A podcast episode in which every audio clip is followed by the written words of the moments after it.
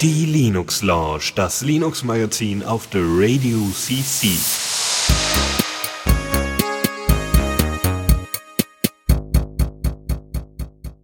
Herzlich willkommen zur Linux Launch im Dezember 2021, dem deutschen Open Source Linux Podcast, der mittlerweile monatlich gesendet wird. Ja, tatsächlich. Wir haben, wir haben echt einen Run. Ich glaube, den wollen wir auch weiter durchhalten. Ähm, wir informieren euch wie immer kompakt über alle möglichen neuen Themen aus dem Bereich Linux, Open Source in der Gesellschaft, Coding, Linux Gaming und vieles mehr. Und äh, das mache ich auch wie immer nicht alleine, sondern mit tatkräftiger Unterstützung. Bei mir sind der Chris. Ja, Hallöchen, guten Abend. Und der Dennis. Ja, herzlich willkommen. Äh, wie ihr vielleicht hört, heute mal nicht aus der Küche, heute mal wieder von zu Hause. Ne? Aktuell stay safe, stay at home. Aber ähm, das soll uns nicht aufhalten. Wir haben wieder eine Menge Themen vorbereitet. Also wenn ich mal so in unsere Notizen gerade gucke, uiuiui, da ist ja einiges äh, äh drin. Äh, siehst du das auch so, Chris? Das ist, ähm, was ist denn so gerade bei dir das Thema, weil du sagst, das ist jetzt für dich das Wichtigste heute? Ja, du hast vollkommen recht. Also wir haben jetzt äh, knapp 260 Zeilen an äh, Show Notes. Das ist schon gar nicht schlecht. Äh, wir haben ja immer unsere privaten Notizen immer unter den einzelnen Themen. Ähm, ich freue mich ganz besonders darüber, dass ich mir was über einen Messenger erzählen kann, die ich, äh, ähm, den ich schon äh, seit längerem ähm, auf der auf dem Schirm habe. Den haben wir ja schon in der Foster G schon häufiger besprochen, nämlich Briar. Ähm, und äh, ja, dass ich äh, mal wieder die äh, Zockerecke rocken kann. Und bei dir, Dennis? Ähm, wir haben ein kleines Diskussionsthema über, äh, was eigentlich so die Kernprobleme von Open Source sind. Wir haben das ja immer mal wieder als Thema, aber in dem Fall geht es mal um das Personal äh, und äh, nicht so sehr darum, äh, wie, wie verfügbar denn Open Source Projekte sind. Und ich glaube, ich werde nur heute die News-Sektion übernehmen, weil da hatte ich die meisten Themen. Aber reden wir nicht drüber, sondern fangen wir am besten direkt an und zwar mit Neues aus dem Repo. Und zwar habe ich da äh, euch das äh, neue Lemmy Release äh, mitgebracht. Ähm, da ist die Federation nämlich jetzt verbessert worden und erweitert worden, so dass ihr äh, mit Mastodon und äh, Pleroma entsprechend zusammenarbeiten könnt ähm, und damit kompatibel seid. Äh, was ist Lemmy? Es ist eine Reddit äh, Alternative, also ein Reddit Fork, äh, nicht Fork, sondern ein Clone quasi, der ActivityPub äh, supportet und ihr könnt jetzt mit der mit der Version 0.14 ähm, mit Mastodon Pleroma Instanzen sprechen. Ähm, das, bei Pleroma sind ein paar mehr äh, Sachen möglich. Äh, bei Mastodon ist es ein bisschen begrenzter. Mm, und es gibt auch noch mal irgendwelche Kompatibilitätslayer, die man einrichten muss, damit das funktioniert, also zumindest auf Lemmy-Seite. Ähm, aber es hat jetzt wirklich eine Weile lang gedauert, aber es, und, aber es kann jetzt einfach eingestellt werden. Ähm, ihr habt zum Beispiel die Möglichkeit, einfach Nutzer tatsächlich zu folgen. Das ist ja jetzt nichts Überraschendes. Was aber auch geht, und das ist wie bei Reddit halt ganz ähnlich, ne? ihr habt Subreddits oder Sublemmy oder Sub-Communities heißen die bei Lemmy und könnt diese einfach abonnieren und kriegt dann darüber eure Informationen. Und dann äh, setzt nämlich einfach vor, also ihr habt ja normalerweise ein Ausrufezeichen vor dem Namen der Community und dann ein entsprechendes Ad äh, und dann die Instanz, auf der ihr seid, zum Beispiel lemmyml oder fedit.de, was eine deutsche Instanz ist. Und äh, dann könnt ihr einfach, weiß was ich, Ausrufezeichen Linux, äh, könnt ihr äh, add Linux, normalerweise Ausrufezeichen Linux, add Linux und dann add fedit.de, wenn da jetzt so eine Instanz vorhanden, äh, wenn da jetzt so eine Community vorhanden wäre, einfach nutzen und in eure Suche in Mastodon oder Pleroma eingeben und dann wird es nämlich connected. Also ihr könnt euch Communities anschauen, User Profiles, Posts, Comments ähm, ihr könnt, äh, wie gesagt, auch neue Posts bekommen. Ihr könnt Replies sehen und auch hinschicken. Das heißt, ihr braucht auch noch nicht mal bei einer Lemmy-Instanz irgendeinen Account. Das ist ja eben der Riesenvorteil von ActivityPub. Äh, könnt euch aber das halt in einem schöneren äh, Design halt nochmal auf Lemmy angucken, wenn euch das, äh, wenn das für euch interessant ist. Was halt nicht geht, ist irgendwie upvoten. Also diese Möglichkeiten gibt's nicht. Ähm, Pleroma hat, glaube ich, noch eine, eine weitere Sache. Genau, bei Pleroma könnt ihr nämlich äh, Privatnachrichten auch mit anderen Leuten teilen. Und ähm, nun ja, seitdem es diese Fähigkeit jetzt gibt und diese Version jetzt gibt, ähm, haben sie ja übrigens auch äh, Lemmy Ansible gebaut. Ähm, das war vorher immer mit Lemmy drin, äh, also in Lemmy drin. Ansible ist ja so ein Orchestrierungs-Framework, äh, äh mit dem äh, mit dem ihr mit kleinen Python-Skripten oder YAML-Skripten eigentlich oder YAML-Configs äh, ähm, aber auf Python basierend ähm, Orchestrierungen betreiben können von Linux-Servern äh, und äh, Web-Applikationen und Co. Ähm, und das ist ganz nett. Ihr könnt äh, das jetzt, das ist jetzt separat in einem eigenen GitHub ähm, und also in einem eigenen GitHub-Repo oder und könnt da dann einfach reinschauen, äh, und das äh, separat betreiben. Ähm, es gibt noch, wie gesagt, Fedit.de, äh, das ist die, wie gesagt, die Deu äh, eine deutsche äh, äh, Lemmy-Instanz, die ich euch ans Herz legen möchte, weil äh, da ja auch echt viel abgeht und die tatsächlich die Federation auch schon eingestellt haben. Das war jetzt nicht bei allen Lemmy-Instanzen so, nicht alle waren jetzt so schnell mit der neuen Version und der Installation und Aktualisierung. Und ähm, die, da verlinken wir euch auch nochmal einen Beitrag, äh, wie denn die Federation dann genau stattfindet. Ähm, also wie, wie ihr das einrichten könnt. Da gibt's einen extra Beitrag ähm, auf äh, fedit.de, äh, wo ihr reingucken könnt. Genau. Das also zu Fedit, äh, das also zu Fedit und Lemmy. Ähm, ich weiß nicht, habt äh, ihr beide mal Lemmy verwendet bisher? Also ich habe tatsächlich äh, Lemmy mal angeschaut, ähm, aber äh, so richtig intensiv verwendet habe ich es tatsächlich noch nicht. Äh, ich habe aber auch nicht so den den äh, Drive zur zur Reddit äh, Community so bisher gehabt, so diese Art von von Kommunikation habe ich mir bisher noch nicht zu eigen gemacht. Michael? Ich auch noch nicht, nein. Okay. Aber wir nutzen ja zum Beispiel auch viele äh, Reddits, also Subreddits, wo wir Informationen herbekommen und dann nutzen wir natürlich auch ein paar Sublemis beziehungsweise Communities. Ähm, ah, ist wenn, richtig. Wenn ihr also äh, auf der deutschen Instanz oder auf einer der deutschen Instanz oder anderen Instanzen irgendwie äh, Communities kennt, ähm, die nochmal interessant sein könnten, die vielleicht nochmal ein bisschen speziell ein, ein Thema abbilden, was wir hier vielleicht auch stärker mal propagieren sollten, schickt uns das einfach gerne in den Chat äh, um, unter The Radio CC äh, und dann Doppelpunkt libera.chat äh, unter Matrix, also Hash The Radio CC durchgeschrieben ohne Punkt. Ähm, ja, das ist nicht die einzige Federation-bezogene Nachricht, die wir heute haben, nämlich äh, Diaspora hat einen Blogbeitrag nach, weiß ich nicht wie vielen Jahren mal wieder veröffentlicht, um anzukündigen, dass Diaspora, was ja 2011 gegründet worden ist und, und begonnen hat mit irgendwie Kickstarter-Kampagne und allem drum und dran und dann der Open-Source-Community übergeben worden ist, ähm, und dann eine Weile so ein bisschen vor sich hingewabert ist, also jetzt nicht so unglaublich riesige Fortschritte gemacht hat, jetzt aber tatsächlich die API für Diaspora entsprechend verfügbar sein soll. Mit der nächsten Version 0.8, die bis Ende des Jahres veröffentlicht soll, äh, werden soll. Ähm, da wurde sehr viel auf bereits vorhandener Arbeit aufgebaut und die wurde jetzt vervollständigt. Auch die Account-Migration ist wohl mit drin.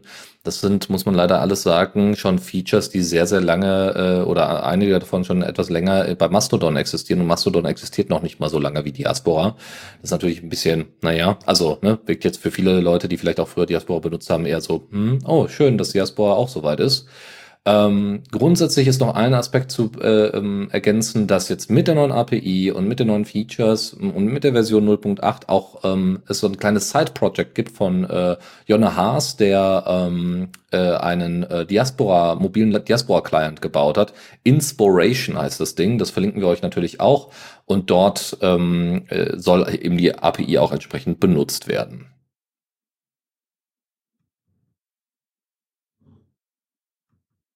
Okay, dann habe ich auch noch euch was mitgebracht. Und zwar gibt es von der Linux-Distribution Alpine Linux ein neues Release. Und zwar am 24. November kam 3.15 raus. Ähm, das ist eine Linux-Distribution, die kennt vielleicht der eine oder andere aus dem Entwicklungsumfeld. Für Container-Runtimes wird sie gerne verwendet. Ähm, das Besondere an der ist, dass die auf Musel als libc äh, aufbaut und das neueste Release hat den aktuellen Kernel 5.15, hat einen aktuellen Compiler wie LLVM 12, aktuelle Datenbanken wie Postgres 14 oder OpenJDK 17. Und wo wir schon bei kleinen Linux-Distributionen sind, gab es auch ein signifikantes Update von OpenWRT. Und zwar OpenWRT 21.2. Dennis, dein Mikro ist offen, man hört dich klicken. Ah ja, ja, äh, nicht alle, Michael, nicht alle. ah, okay.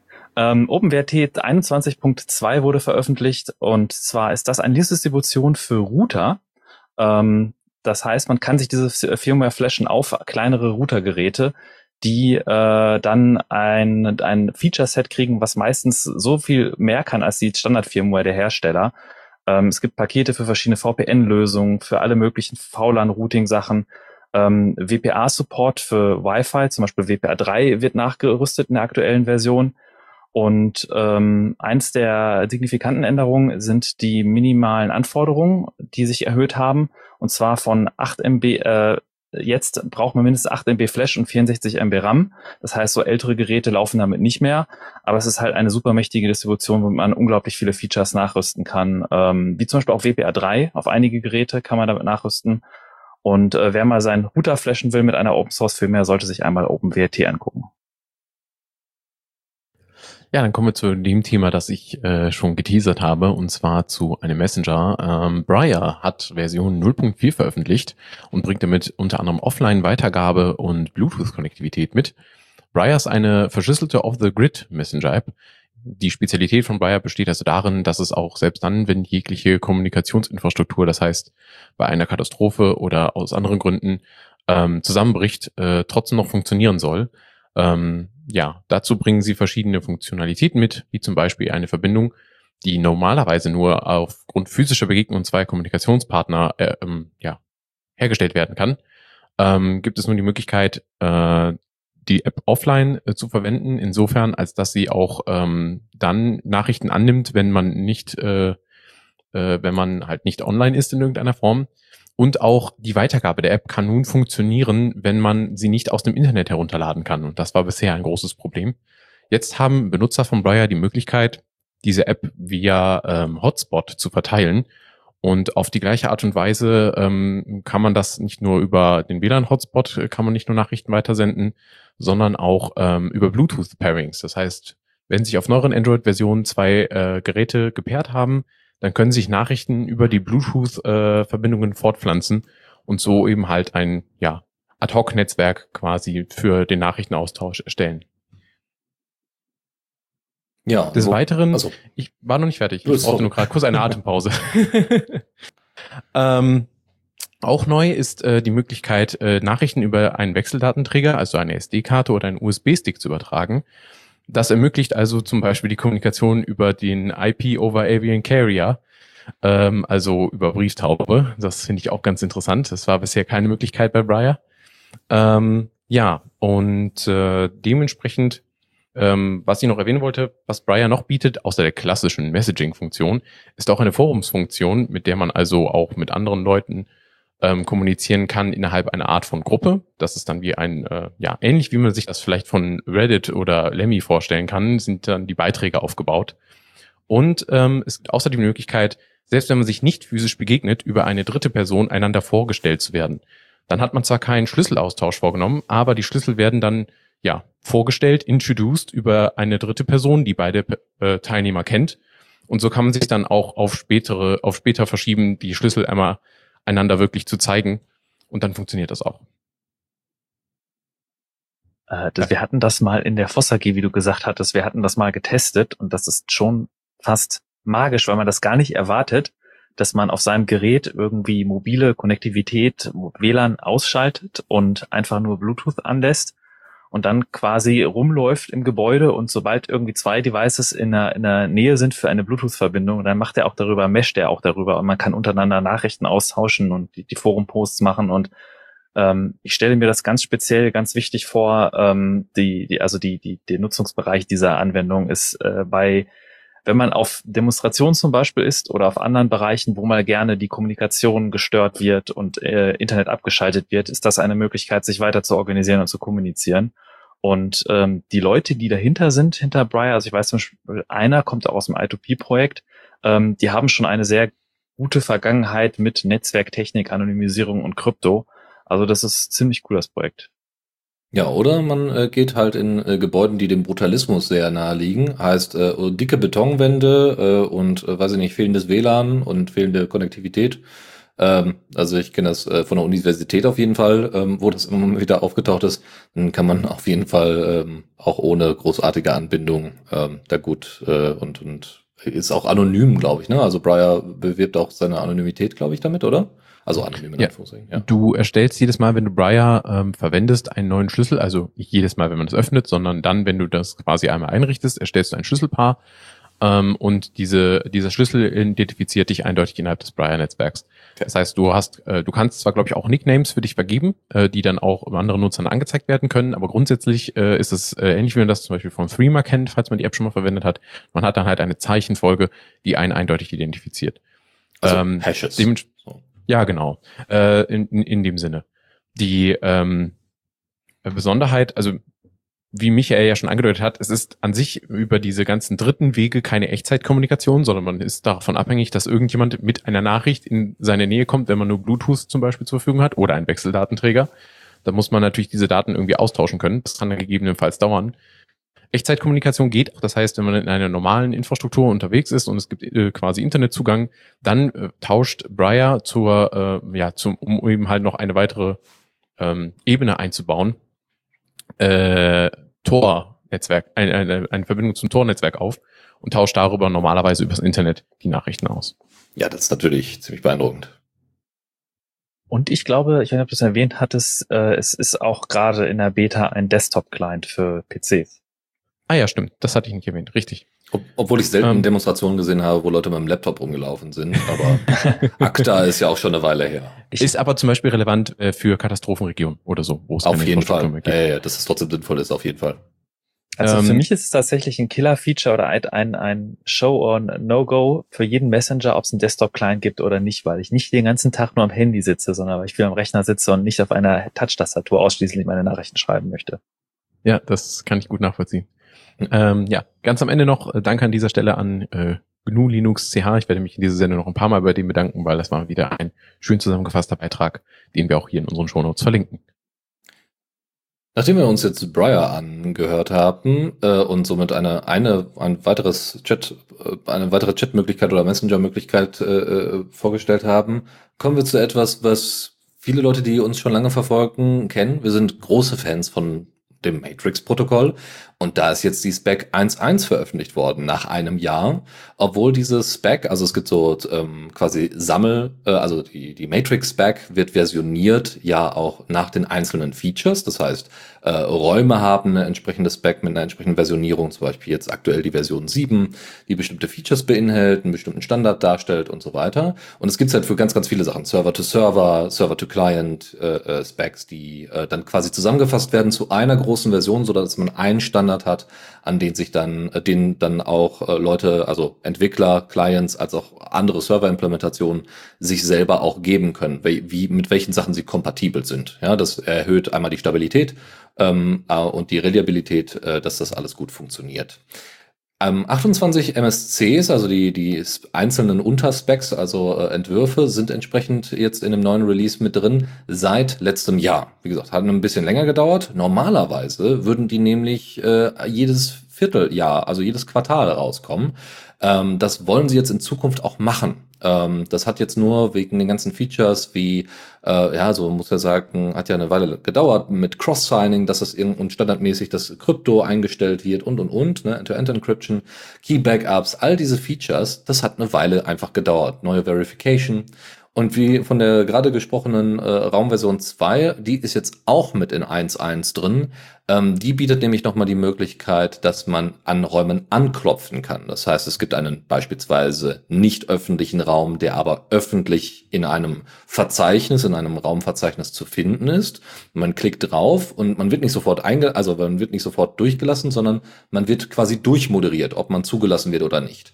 Das ist natürlich für, äh, wenn man einfach nur wissen will, was gibt es denn alles für Räume, ja, und könnte da irgendwie was von Interesse auch für mich dabei sein, äh, ist das natürlich super, was die Auffindbarkeit angeht. Auf der anderen Seite ist es aber auch super für die, ja, Moderation, also für die Moderation oder für die, äh, für die Admins, die dann sagen können, ja, da soll nicht jeder einfach sofort reingehen können, sondern wir würden dann schon gerne überprüfen, wer da rein soll. Beispielsweise auch wieder universitärer Kontext, so ein bisschen wie Moodle-Räume. Moodle-Räume sind öffentlich verfügbar, du brauchst das Passwort, um reinzukommen. Aber anstatt das alles über ein Passwort zu lösen, kann man das einfach entsprechend über den Benutzernamen oder den Account äh, der entsprechend, des entsprechenden Nutzers organisieren.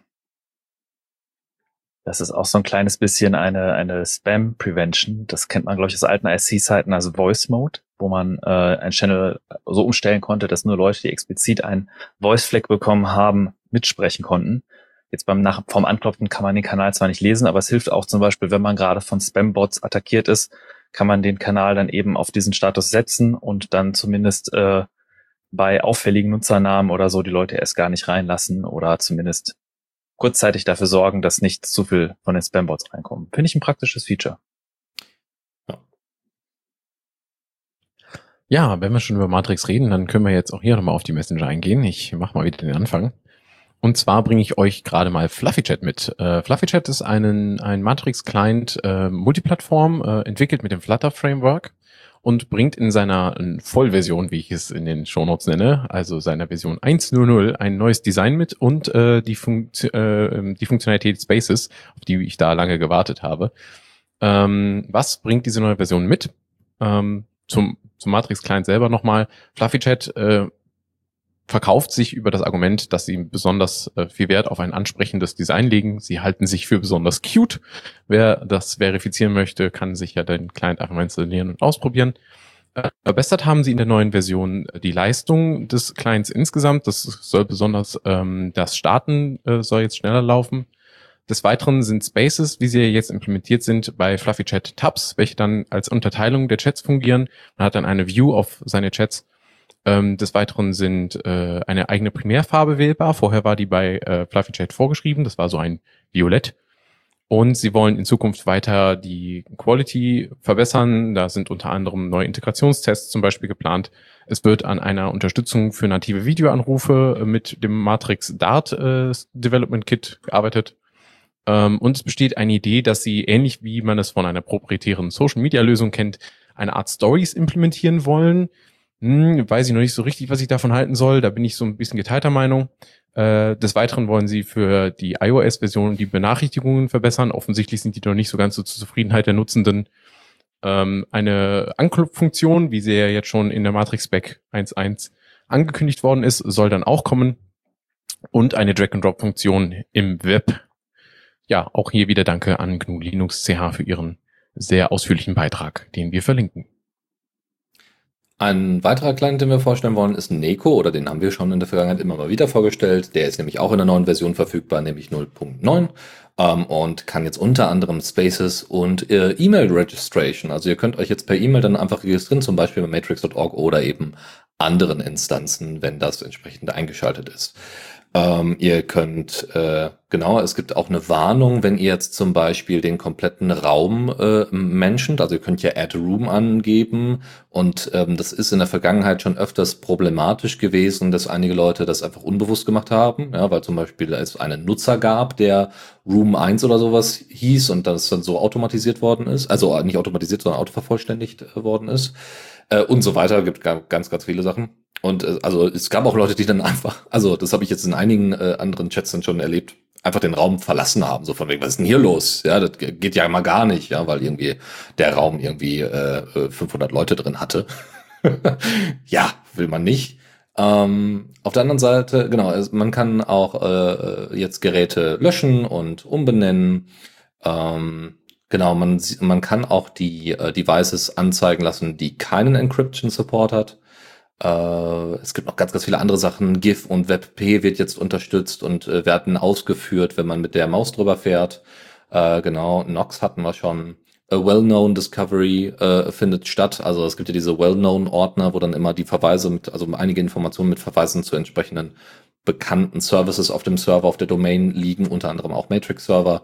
Äh, gibt's bei, äh, bei Nextcloud und Co. ebenfalls äh, für ähm, die iCal-Feeds bzw. Calda-Feeds und Kata-Feeds ähm, oder zu, zu, den Zugang für die API. Äh, genau, ein bisschen Spaces Support gibt's noch. Ähm, bisher sind noch keine verschachtelten Spaces drin, aber das, mal gucken, das soll auf jeden Fall kommen. Und bisher gibt's noch keine Möglichkeit, den Space zu editieren. Das heißt, äh, man erstellt sie dann auf Element und kriegt sie dann zumindest in Neko angezeigt. Aber äh, was nicht ist, wird ja noch werden.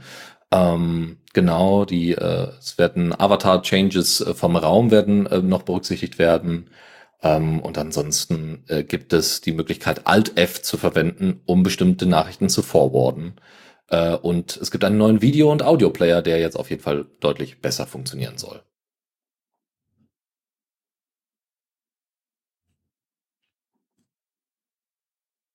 Und wer zu Fluffy Chat und Nico noch was wissen möchte, wir hatten äh, in der Sendung 244, das war vor vor paar Sendungen, da hatten wir die Entwickler tatsächlich bei uns drin und haben ein Interview mit denen geführt und die haben auch noch mal im Detail ein bisschen äh, im Hintergrund erzählt. Also wenn ihr es mal nachhören wollt, wrecktheradio.cc Folge 244. Ich habe euch jetzt noch, noch ein ja.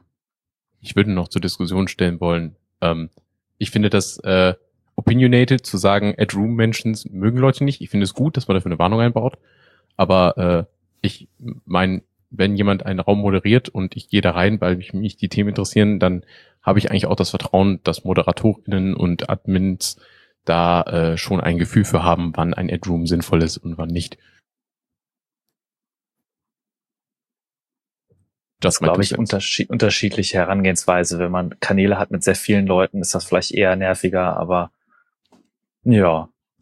Ich finde es nicht schlecht, dass sie es zumindest eingebaut haben. Es, es funktioniert ja weiterhin. Ja. Kommen wir von Chat-Messengern zu einem ganz anderen Tool. Und zwar, ähm, der einfach eine oder andere kennt vielleicht das Online-Design-Tool Figma. Ist ein webbasiertes Design-Tool und dazu gibt es eine sehr schöne Open-Source-Alternative namens Penpot. Und zwar Penpot wird schon seit einer längeren Zeit entwickelt und es gibt Pre-Release-Versionen und sie sind aktuell in die Beta-Phase übergegangen mit der Version 1.10 am 10. November. Und ähm, primär geht es da um Stabilität und eines der größeren Features ist zum Beispiel, dass man jetzt Templates und Styles ähm, quasi konfigurierbar machen kann und auch importieren kann. Also man kann ein, ein Style bereitstellen, Knöpfe für irgendein bestimmtes Design und äh, kann das als SVG, als exportieren, als verschiedene Vorlagen, als Library und die kann man sich dann importieren und dann auch nutzen in seinem Projekt und zum Beispiel auch die Basisfarbe konfigurieren und kann dann halt Interfaces äh, mocken, man kann sich verschiedene Designs überlegen und gerade wenn man im Team zusammenarbeitet, ist das auch cool, weil man kann gleichzeitig an den Designs tatsächlich arbeiten. Und äh, es ist sehr schön zu sehen, was sich da als Alternative entwickelt. Genau, Penpot 1.10. Ich habe uns noch ein äh, nettes kleines Thema mitgebracht, nämlich Tracks. Das ist eine Web-Applikation, die ihr äh, bei euch selber aufsetzen könnt. Ähm, in der Version 2.5.2 vor kurzem veröffentlicht, äh, vor kurzem veröffentlicht worden und ist ähm, das ist ein Tool für Projekt- und Aufgabenmanagement. Ihr könnt, da, da sind jetzt ein paar neue Features drin. Ihr könnt Tracks sogar ähm, übersetzbar machen. Es gibt äh, nochmal eine neue finnische Übersetzung ist jetzt für uns vielleicht jetzt nicht so relevant, aber wer weiß, wo ihr das einsetzen wollt. Ne, kann ja auch ein europäisches Projekt sein, was ihr da vielleicht vorhabt. Mm, und ähm, ihr habt noch mal ein bisschen flexiblere Ansichten. Aber was kann das Ding eigentlich? Also ihr könnt damit Tagging betreiben, also ihr könnt ganz normal To-Do-Listen erstellen, äh, könnt die taggen und starren, also dass ihr so Favoriten habt, an denen ihr sowieso dann arbeiten wollt. Ähm, ihr, es gibt, und das fand ich sehr, sehr beeindruckend, eine riesenlange Liste von mehreren Feeds, die ihr exportieren könnt. I, äh, also Text, iCal oder RSS. Und das ist natürlich super. Das heißt, ihr könnt zum Beispiel euren, wenn ihr dieses Projektmanagement jetzt verwenden wollt für, äh, für die Verwaltung, für eure äh, für, für Softwareentwicklung oder sonstiges und wollt einfach eurem äh, äh, Klienten, also dem, demjenigen, eurem Kunden, einen RSS-Feed geben, wo ihr zeigen könnt, wie der Fortschritt gerade aussieht, damit die nicht die ganze Zeit anrufen, dann ist das eine Möglichkeit, das zu tun. Und das finde ich schon, äh, also ne, unabhängig davon, ob man das jetzt unbedingt möchte, aber dass die Fäh also dass dieses Feature mit drin ist, ist schon ziemlich cool. Und man kann natürlich mit diesem RSS-Feed unglaublich viel machen. Man kann zum Beispiel, also es gibt dann so äh, zum Beispiel tägliche RSS-Feeds, persönliche oder für ganze Projekte oder für ganze Kontexte. So ungefähr werden diese Projekte organisiert nach Kontexten, die entsprechend getaggt werden. Das ist natürlich super cool. Dann könnt ihr das nämlich super ver äh, verknüpfen mit Matrix. Da ist ja sowieso ein SS-Bot äh, entsprechend eingebaut und könnt dann jeden Morgen äh, kriegt ihr dann entsprechend die äh, Informa die die ähm, neuen Aufgaben in den äh, Gruppenraum reingespült und jeder weiß, was jetzt äh, heute anliegt. Das heißt, man kann sich, wenn man jetzt hier mit Agile und Scrum und so weiter arbeitet, kann man sich manchmal sogar vielleicht die Dailies sparen. Nur so eine Idee. Und mit, mit den iCare-Feeds kann man natürlich auch eine tolle Sache machen und sieht dann nämlich, wann denn welche Aufgaben erledigt sind. Deswegen, wenn das in, also gerade so für kleinere Projekte oder mittelgroße Projekte kann man, glaube ich, damit ganz gut arbeiten. Es gibt sogar jetzt inzwischen einen Kontext, der Someday Maybe heißt, so dass ihr Aufgaben, wo ihr mal drüber nachgedacht habt, dass so, ob das ein spannendes Feature sein könnte oder eine Aufgabe sein könnte, die man mal angehen könnte, was weiß ich, weiß ich nicht, mal das Büro streichen oder so äh, ja, dann könnt ihr dann einfach sagen, ja, das machen wir dann, wenn es passt. Ja, so. Ähm, und das ist ziemlich, ziemlich cool. Damit kann man, glaube ich, eine ne Menge machen. Äh, was nutzt ihr für, für Aufgabenverwaltung? Also nutzt ihr da irgendwie Web-Apps oder eher dann äh, Desktop-Applikationen? Ich hatte tatsächlich aus der normalen CalDev-Integration von Nextcloud, da kann man ja auch Aufgaben hinterlegen, und da gibt es für Android zum Beispiel Open Tasks, ist so eine Übersicht, diese recht simple, ähm, aber es ist nichts so ausführliches äh, wie die Software. Also da habe ich allerdings, kenne ich keine Alternative. Also ähm, es geht übrigens, also das ganze, die, der ganze Aufbau von Tracks, was übrigens auch eine, also ist auch auf äh, Ruby basierend, Ruby on Rails, ähm, ist äh, nach dem Getting Things Done, done äh, Getting Things Done Prinzip. Ähm, und damit kann man, glaube ich, auch ganz gut, äh, also das, das ist durchaus bekannt und da kann man, glaube ich, eine Menge mitmachen. So, ansonsten äh, habe ich noch zwei Nachrichten, die direkt miteinander verknüpft sind, nämlich die Ja-Bridge. Äh, die Ja-Bridge, also äh, YA-Bridge äh, 3.2 äh, ist veröffentlicht worden und das ist eine Bridge, die es ermöglicht, unter Linux mit Wine VST2 und VST3 Plugins zum Laufen zu bringen.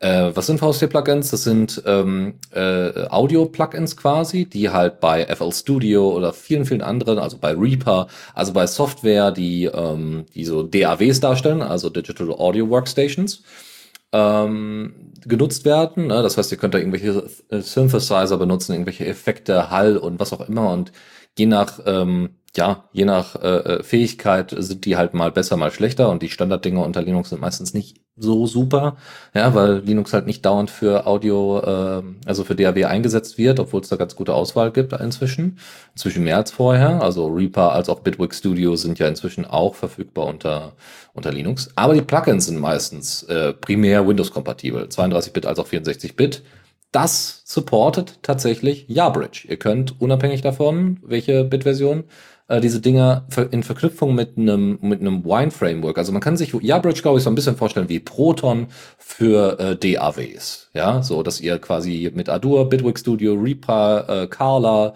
Q-Tractor, Renoise, Waveform und äh, Mixbuzz ähm, tatsächlich ziemlich äh, cool diese, also ziemlich gut diese, diese Features äh, benutzen könnt, also diese VST-Plugins, egal ob Version 2 oder 3. Es gibt äh, unter Linux nochmal selber LV2 heißen die, glaube ich, da heißen die, so heißen die äh, unter, unter Linux. Die sind dann extra nochmal, haben dann halt die Fähigkeit, unter Linux nativ zu laufen.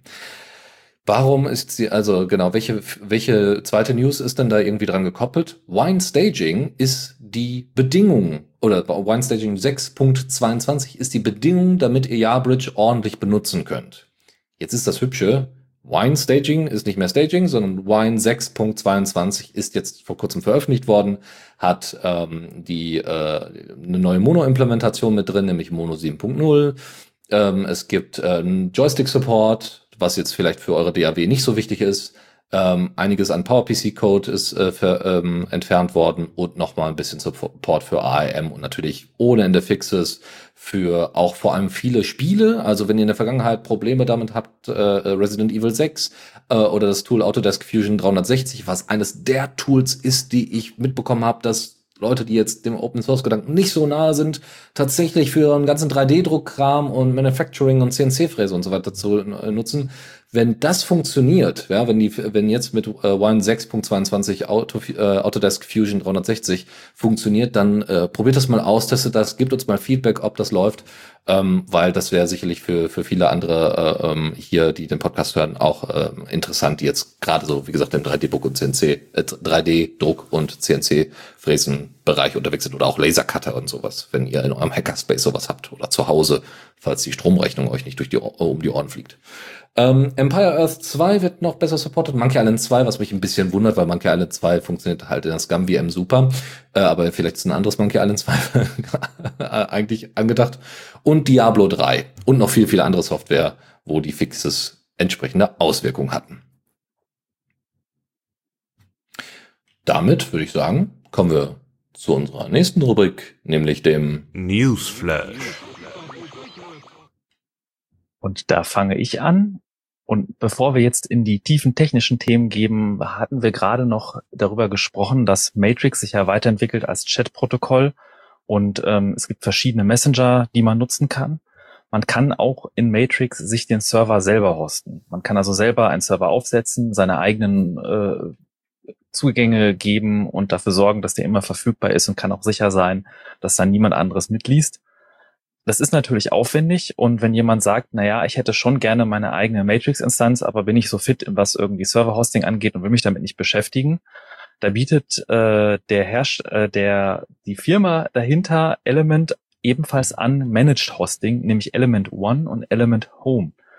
Und das haben sie jetzt vor kurzem äh, neu angekündigt, die Option dafür, nämlich Element One ist total cool, weil man für fünf Dollar pro Monat nicht nur seine eigene Serverinstanz kriegt, sondern auch schon vorgefertigte Bridges bekommt nach Signal, Telegram und WhatsApp.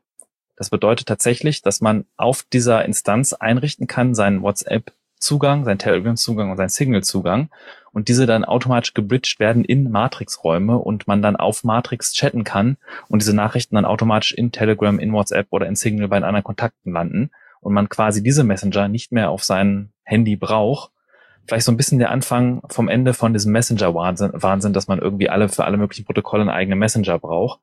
Es gibt sogar eine Home, die Home-Variante für 10 Dollar, die jetzt neuerdings dazugekommen ist, die sogar nach äh, IRC, Teams und Slack und Discord bridged. Das heißt, man kann jetzt selber einen Server sich äh, bereitstellen, auch für bis zu fünf Mitglieder, also auch für seine Familie zum Beispiel, und hat dann da eine Verbindung zu den ganzen anderen Messengern und kann quasi nur noch über Fluffy Chat oder Neko dann damit arbeiten. Ist natürlich die End-to-End-Encryption funktioniert nicht über eine Bridge hinweg. Das heißt, die Verschlüsselung wäre dann, wenn ich mit einem WhatsApp-Nutzer chatte zu dem Server und dann von dem Server nach WhatsApp aber die äh, Element-Leute äh, haben auch auf ihrer Seite dokumentiert, dass sie sich sehr viel äh, Mühe geben, die Security und Sicherheit ihrer Server sicher zu machen. Das muss man aber im Hinterkopf behalten, wenn man diesen Dienst nutzt. Ein Hinweis an dieser Stelle noch, was ich gerade gesehen habe, als ich äh, über die Personal Plans, die du in den Shownotes verlinkt hast, äh, drüber gegangen bin. Äh, mit 5 Euro pro Monat kriegt man ja diese drei Bridges für Signal, Telegram und WhatsApp, hat es ja gerade erwähnt. Ähm, die unterliegen einer Fair Use Policy. Das heißt, äh, dass sie sich vorbehalten, sich bei Leuten, die exzessiv diese Bridges verwenden, dann auch melden, weil der Traffic die natürlich auch Geld kostet. Und bei der Home-Variante für 10 Dollar ist es so, dass man zwar ähm, diese vielen mehr Bridges zur Verfügung hat, ähm, aber diese kosten alle einzeln. Das heißt, man bezahlt, glaube ich, für jede Bridge, die man zur Verfügung haben will, einen Grundbeitrag von 50 US-Dollar Cent dazu. Das heißt, also dann sind das für, wenn man jetzt nur Signal dazu nimmt, 10 Dollar 50 und so weiter ähm, regelmäßig. Das hatte ich tatsächlich überlesen, aber selbst dann finde ich, das ist das vom Preis her, wenn man sich überlegt, also ich betreibe ja selber auch viele Dienste und hoste selber und das macht irgendwo Spaß, aber wenn man gerade beim übers Messenger redet oder E-Mail, das sind die Dienste typischerweise, die fallen dann aus, wenn man es am wenigsten gebrauchen kann. Ja. Und dann hat man seine Familie und seine Verwandten, die einen dann irgendwie im Nacken sitzen und man möchte dann auch irgendwie nicht deren Experience so schlecht machen, indem man das dann irgendwie drei Tage lang offline lässt. Und äh, diese, diesen Aufwand des Hostens quasi dann dafür Geld zu bezahlen und damit auch die Entwicklung von Matrix zu unterstützen, finde ich durchaus gut. Und wenn du jetzt sagst, 50 Cent pro Bridge, das ist äh, pro Nutzer, das ist immer noch mehr als fair. Und ähm, wenn ich damit zum Beispiel auch mich vorstelle, was für Slack-Communities ich habe und dann ich mir diese Electron-App, diese GoFliege bräuchte, ähm, ist das für mich durchaus interessant. Ja, ähm, ich glaube, die, diese Zusatzbeiträge sind nur für die Bridge und du hast ja fünf Nutzer inklusive und ich glaube, jeder weitere Nutzer kostet selber noch einmal extra. Das heißt, die akkumulieren sich, aber du zahlst nicht pro Nutzer pro Bridge nochmal extra oben drauf. Also das ist, multipliziert sich nicht. Ah, okay. Gut, und dann steigen wir mal in weitere Themen ein. Und zwar, wenn man Open Source Projekte sucht, gibt es die zwei großen Plattformen, die am weitesten verbreitet sind, und zwar GitLab.com und GitHub.com. Und GitHub wurde ja vor einiger Zeit von Microsoft gekauft, die einerseits viele coole neue Features einbauen, andererseits auch schon das eine oder andere Microsoft-Ding abgezogen haben und viele Leute zu Recht sagen, naja, das möchte ich nicht wirklich unterstützen und haben sie dann migriert zu GitLab. Eins der Probleme von GitLab war, dass die Projekte nicht sehr einfach discoverable waren. Sprich, es war nicht so einfach festzustellen, was für coole Projekte gibt es auf GitLab. Kann man, es gab so eine Liste, aber die war irgendwie nicht sortiert oder nach irgendwas. Und das hat GitLab jetzt neuerdings äh, erweitert. Und zwar können die GitLab Projects jetzt explored werden nach Kategorie. Es gibt verschiedene Filter und man kann sie auch sortieren nach Sternen und kann dann zum Beispiel sehen, was sind die beliebtesten, meist gesternten Projekte auf GitLab, wo zum Beispiel Valoran auf Platz 7 ist. Unter anderem uh. ist dann oh. auch in der, unter den Top 10 äh, F-Droid und äh, ähnliche Programme. Und OpenRGB hatten wir auch schon in unserer Sendung. Und es macht einfach Spaß, darüber so ein bisschen die Projekte zu entdecken. Und wer mit Git arbeitet, weiß vielleicht auch, dass in einigen Projekten als Voraussetzung gilt, dass man seine Commits ebenfalls signiert, dass man also kryptografisch nachweist, dass die Commits von einem selbst sind mit einem Schlüssel. Das wird, wurde bis jetzt mit GPG gemacht und GPG ist zwar sehr mächtig, aber auch von der Benutzer Benutzerfreundlichkeit hat das eine ziemlich steile Lernkurve und es ist immer noch sehr schwer, mit Leuten mit GPG zu arbeiten, die nicht gerade wirklich sehr tief in der Materie sind, weil dieses Schlüsselmanagement alles andere als einfach ist.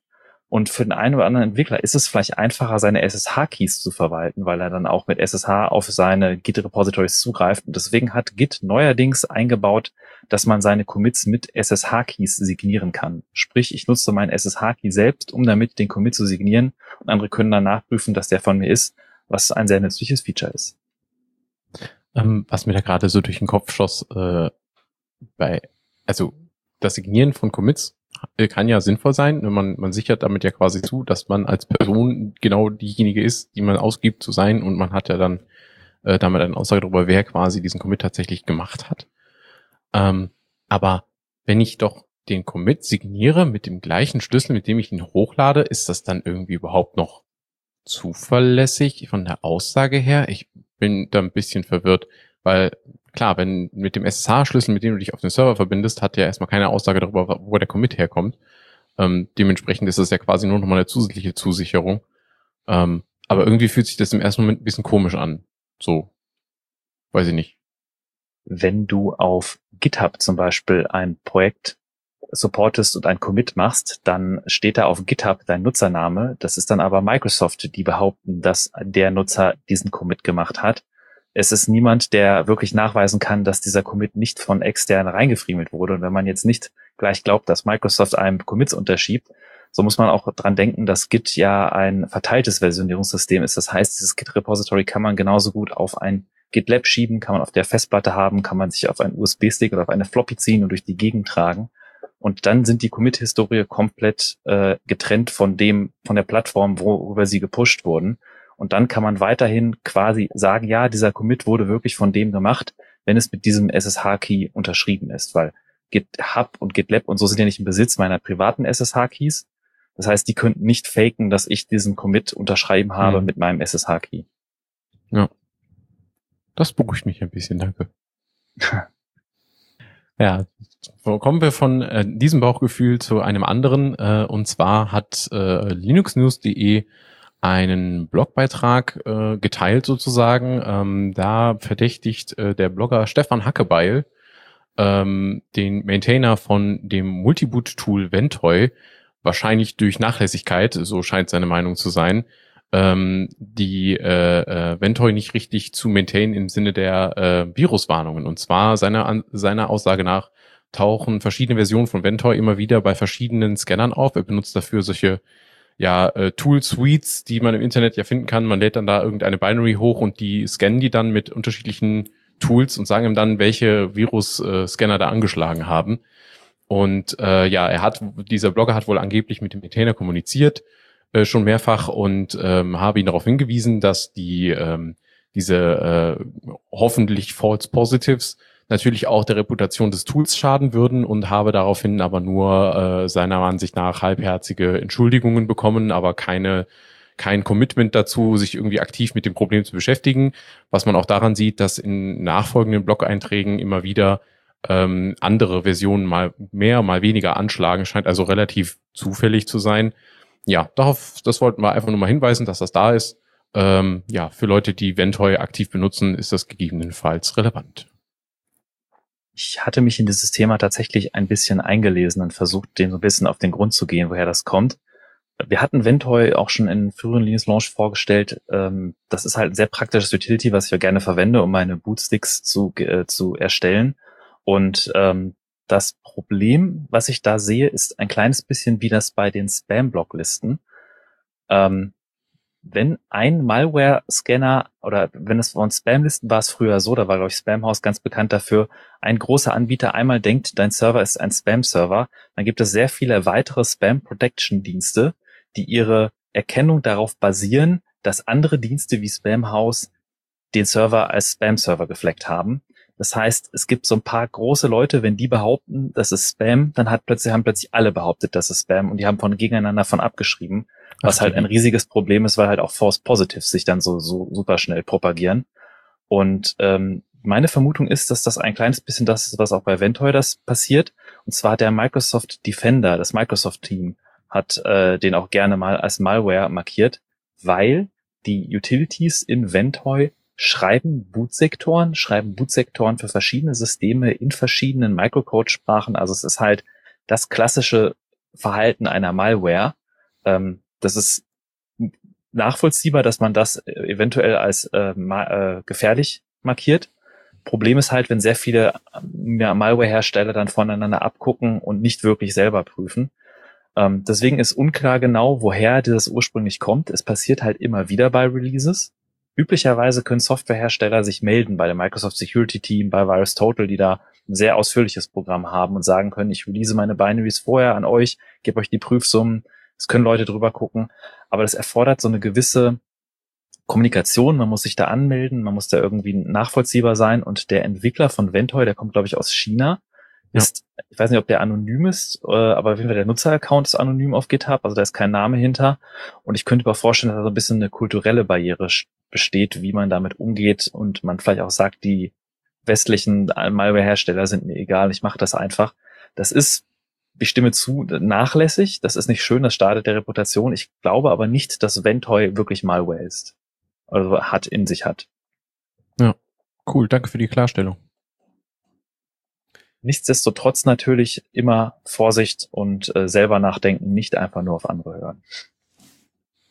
Und wenn jemand eine Alternative zu Ventoy äh, gefunden hat, dann äh, gerne nehmen wir das natürlich auch gerne mit auf, äh, wo vielleicht die äh, Barrieren äh, da entsprechend auf solche Warnungen drauf zu reagieren, vielleicht ein bisschen niedriger sind.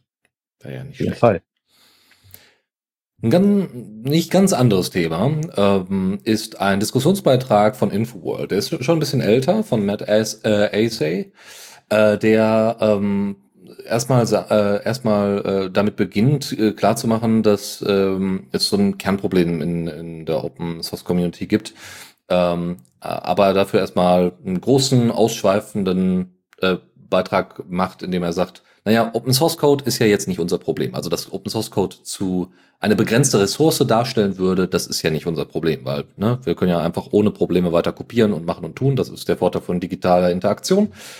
Aber MaintainerInnen, äh, Maintain, MaintainerInnen, meine Güte, also Personen, die äh, sich entsprechend um die Projekte kümmern, die sind halt Mangelware. Die sind eine begrenzte Ressource. Also deren Ressourcen ist eine begrenzte Ressource und die Verfügbarkeit ihrer Arbeit ist eine begrenzte Ressource.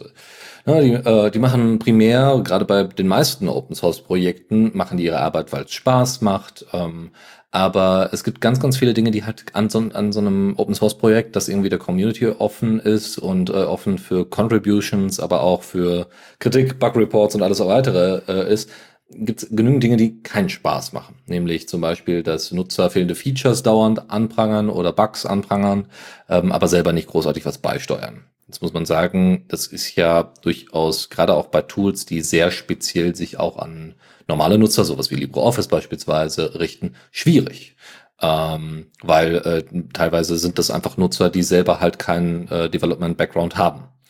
Ähm, nun ja, ne, daneben bei sind halt diese MaintainerInnen haben halt auch das Problem, dass sie äh, keine, keine großartigen Einnahmen machen. Ja, also nicht zwangsläufig. Es gibt natürlich irgendwie Patreon und äh, weiß nicht, was äh, Lib, Lib, äh, LibreCoin oder sowas oder Libre, ich weiß gar nicht, wie das, äh, es gibt auf jeden Fall so ein paar Crowdfunding-Initiativen und Spendenmöglichkeiten und Portale, wo das möglich ist. Aber primär ist es meistens so eine Sache, die in der Freizeit stattfindet, teilweise neben dem Vollzeitjob. Ähm, ohne Einnahmen dann auch keine Wartung. Also es wird jetzt natürlich auch explizit von Projekten gesprochen, die nicht eine große Firma dahinter haben. Ähm, und wenn die, wenn die Einnahmen fehlt, fehlt die Wartung. Wenn die Wartung fehlt, kann sich so eine Community relativ schnell toxisch entwickeln. Ja, also wenn zum Beispiel auch nicht angemessen auf die ganzen fehlenden Feature Requests und Bugs und so weiter reagiert wird, ja, dann ähm, kann es sein, dass man einfach so bestimmte Paradigmenwechsel, die in der Technologie halt stattfinden, ja, ähm, wie, wie Test-Driven Development und so weiter, dass man die einfach außen vor lässt, nicht, äh, nicht berücksichtigt und damit ohne Ende auch Sicherheitslücken mit drin hat ähm, und viele, viele Leute diese Software nutzen und dann darunter gleichzeitig leiden müssen und dann natürlich auch der Spaß wieder drunter leidet.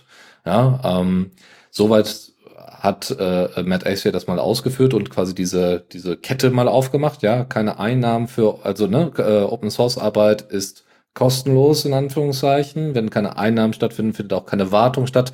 Wenn keine Wartung stattfindet, kann sich die Community toxisch entwickeln. Und äh, wenn die Community toxisch ist äh, und äh, keine Wartung stattfindet, kann, können sich Sicherheitslücken äh, und andere Probleme ein, äh, äh, ein äh, wer ist es denn, hineinschlawinern. Jetzt ähm, hatte Lizzie, äh, Lily Kosich äh, äh, wurde da zitiert, die bei Red Hat für äh, äh, Kubernetes äh, äh, zuständig ist und sagte so, ja, wir haben damals, als wir die Community gebaut haben, also alles, was um Kubernetes rum ist, haben wir äh, äh, sehr viel Zeit in die Community und in die Werkzeuge und die Policies gesteckt, also Code of Conduct und so weiter und so fort, damit wir eben positive, also damit mitwirkende positive Erfahrungen machen. Weil nichts ist schlimmer, wie gesagt, wenn ne, nämlich diese knappe Ressource an Maintainern eben nicht äh, äh, nicht motiviert genug ist, dabei zu sein. Ne? Ähm, man muss aber auch sagen, dass Open Source eine Frage von Privileg ist, also an Open Source Projekten mitzuarbeiten. Jetzt sagt man, ja, okay, die Leute investieren da jetzt ihre Freizeit da hinein. Naja, aber du musst ja auch die Freizeit überhaupt haben. Ja, du musst ja überhaupt die Zeit haben und die Mittel haben, die technische Ausstattung haben, um überhaupt an dieser Community teilhaben zu können, um den Spaß zu haben. Ja, und äh, das muss man natürlich ähm, auch immer mal wieder so im Hinterkopf behalten. Weil wenn man nämlich dann äh, auch keine Einnahmen generiert, ja, dann äh, hast du auch, äh, wie gesagt, brauchst du ein anderes, musst du ja anders irgendwie an Kohle rankommen, äh, um irgendwie deinen Lebensalltag zu bestreiten. Wenn das aber anders läuft, so wie bei Red Hat, ja, wo das mitfinanziert wird, oder es, wie gesagt, so kleine Fonds gibt, wo man die Leute mit unterstützen kann, dann kann natürlich auch die Community viel diverser werden ähm, und damit auch die Arbeit besser werden und damit auch mehr Spaß machen. Ja, ähm, und äh, die entsprechenden Community-Richtlinien äh, äh, eingehalten werden. Nun ja.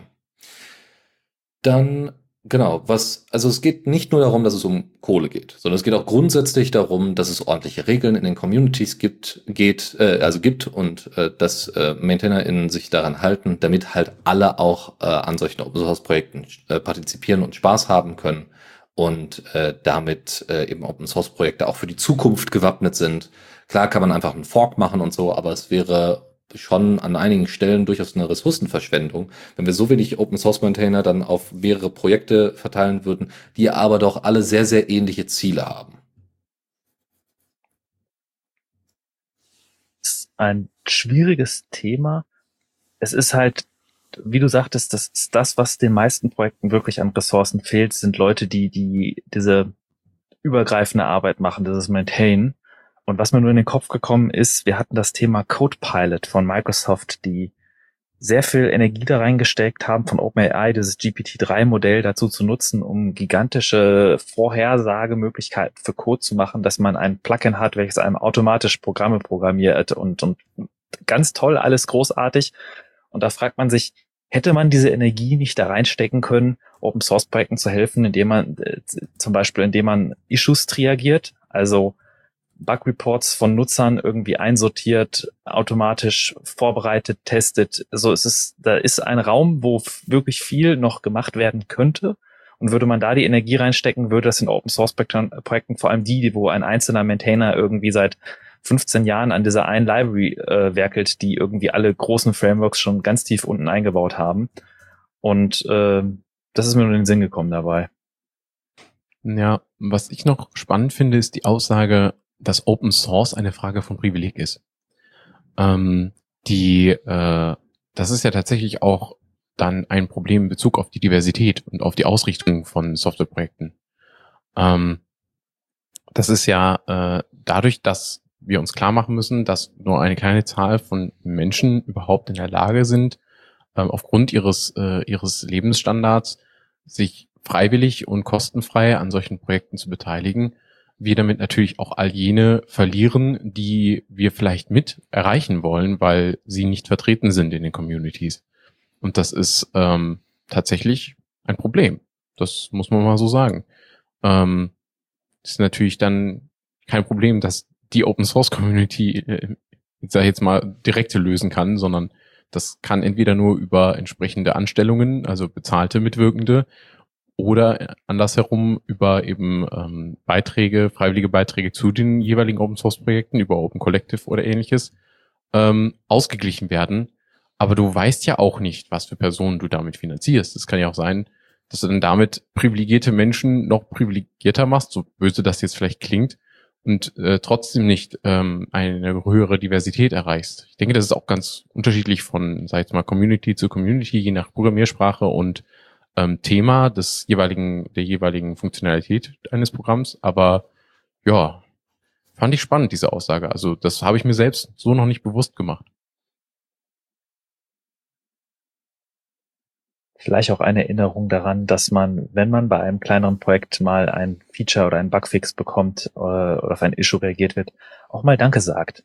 das ist vielleicht für die Leute, die ihre Freizeit dafür opfern, auch, auch e-, etwas Schönes. Oder man spendet, wenn das geht, aber wenn man nicht spenden kann, kann man auch mal Danke sagen. Danke hilft schon manchmal sehr, sehr viel. Die, die Entwickler kriegen ja tatsächlich wenig Feedback. Also wenn du eine Software hast, die wirklich von vielen genutzt wird, die sich, äh, die, die da sehr viel Spaß dran haben, ähm, dann äh, nutzen sie und sind damit glücklich und interagieren mit dem Her mit dem Entwickler kaum oder der Entwicklerin. Und äh, wenn du Probleme hast, dann siehst du die ganzen Issues aufploppen auf GitHub oder GitLab und dass man da mal das positive Feedback auch ein bisschen reinstreut, damit das auch ankommt. Das ist dann quasi ein Aufruf zum klassisch, klassischen Thank You Issue Thread. ich weiß es nicht. Aber häufiger mal Danke sagen oder auch häufiger mal, wenn man mal was äh, über hat, auch spenden. Darüber freuen sich auch Leute.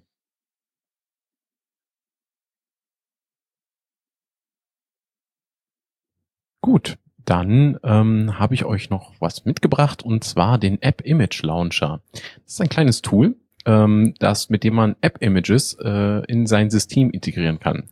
Kurze Information zu App-Images. App-Images sind eine Möglichkeit, ähm, ja, Linux-Programme gebundelt mit ihren Abhängigkeiten in einer einzelnen Datei auszuliefern. Also ähnlich dem Prinzip, das auch Snap und Flatpak äh, äh verfolgen, äh, allerdings in diesem Fall eben als wirklich als Datei.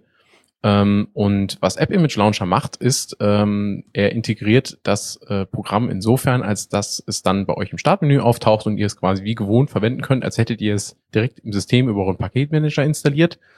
Ähm, zudem kann er automatisch auch einen eingestellten Ordner auf neue App-Image-Dateien überwachen und diese automatisch integrieren. Und solltet ihr einfach ein App-Image per Hand starten, dann fragt euch äh, der Launcher beim Ausführen auch nochmal, ob das Image einfach als einmalige Ausführung gestartet werden soll oder in das System integriert werden soll. Ähm, Nutzerdaten werden dabei, also alle dynamischen Daten, die ihr bei der Benutzung des Programms generiert, werden wie gewohnt bei euch im Home abgelegt. Das heißt, selbst wenn ihr das App-Image runterlöscht oder ein neues startet, gehen diese nicht verloren. In, anders als es bei zum Beispiel Containern der Fall ist, ähm, wo man diese ja per Hand dann rausholen muss. Und ähm, ja, das Schöne daran ist, wenn ihr ein App-Image verwendet, es verseucht euch halt nicht das System mit euren mit irgendwelchen arbiträren Abhängigkeiten, sondern ihr habt einfach den Vorteil, dass ihr, wenn ihr ein Programm verwenden wollt, welches aber eigentlich zum Beispiel nicht zu eurem ähm, Desktop-Environment-Ökosystem gehört zum Beispiel, dann könnt ihr das trotzdem verwenden, ohne euch eben halt einen Riesenhaufen an Abhängigkeiten aufs System zu holen. Ähm, mitverlinkt haben wir eine kuratierte Liste von App-Images, den App-Image-Hub, ähm, wo ihr viele Programme finden könnt, die äh, via App-Image verfügbar sind und wo ihr natürlich auch aufgerufen seid, über diese Liste äh, mit Hilfe von äh, Beiträgen ja eigene äh, Fundstücke beizutragen.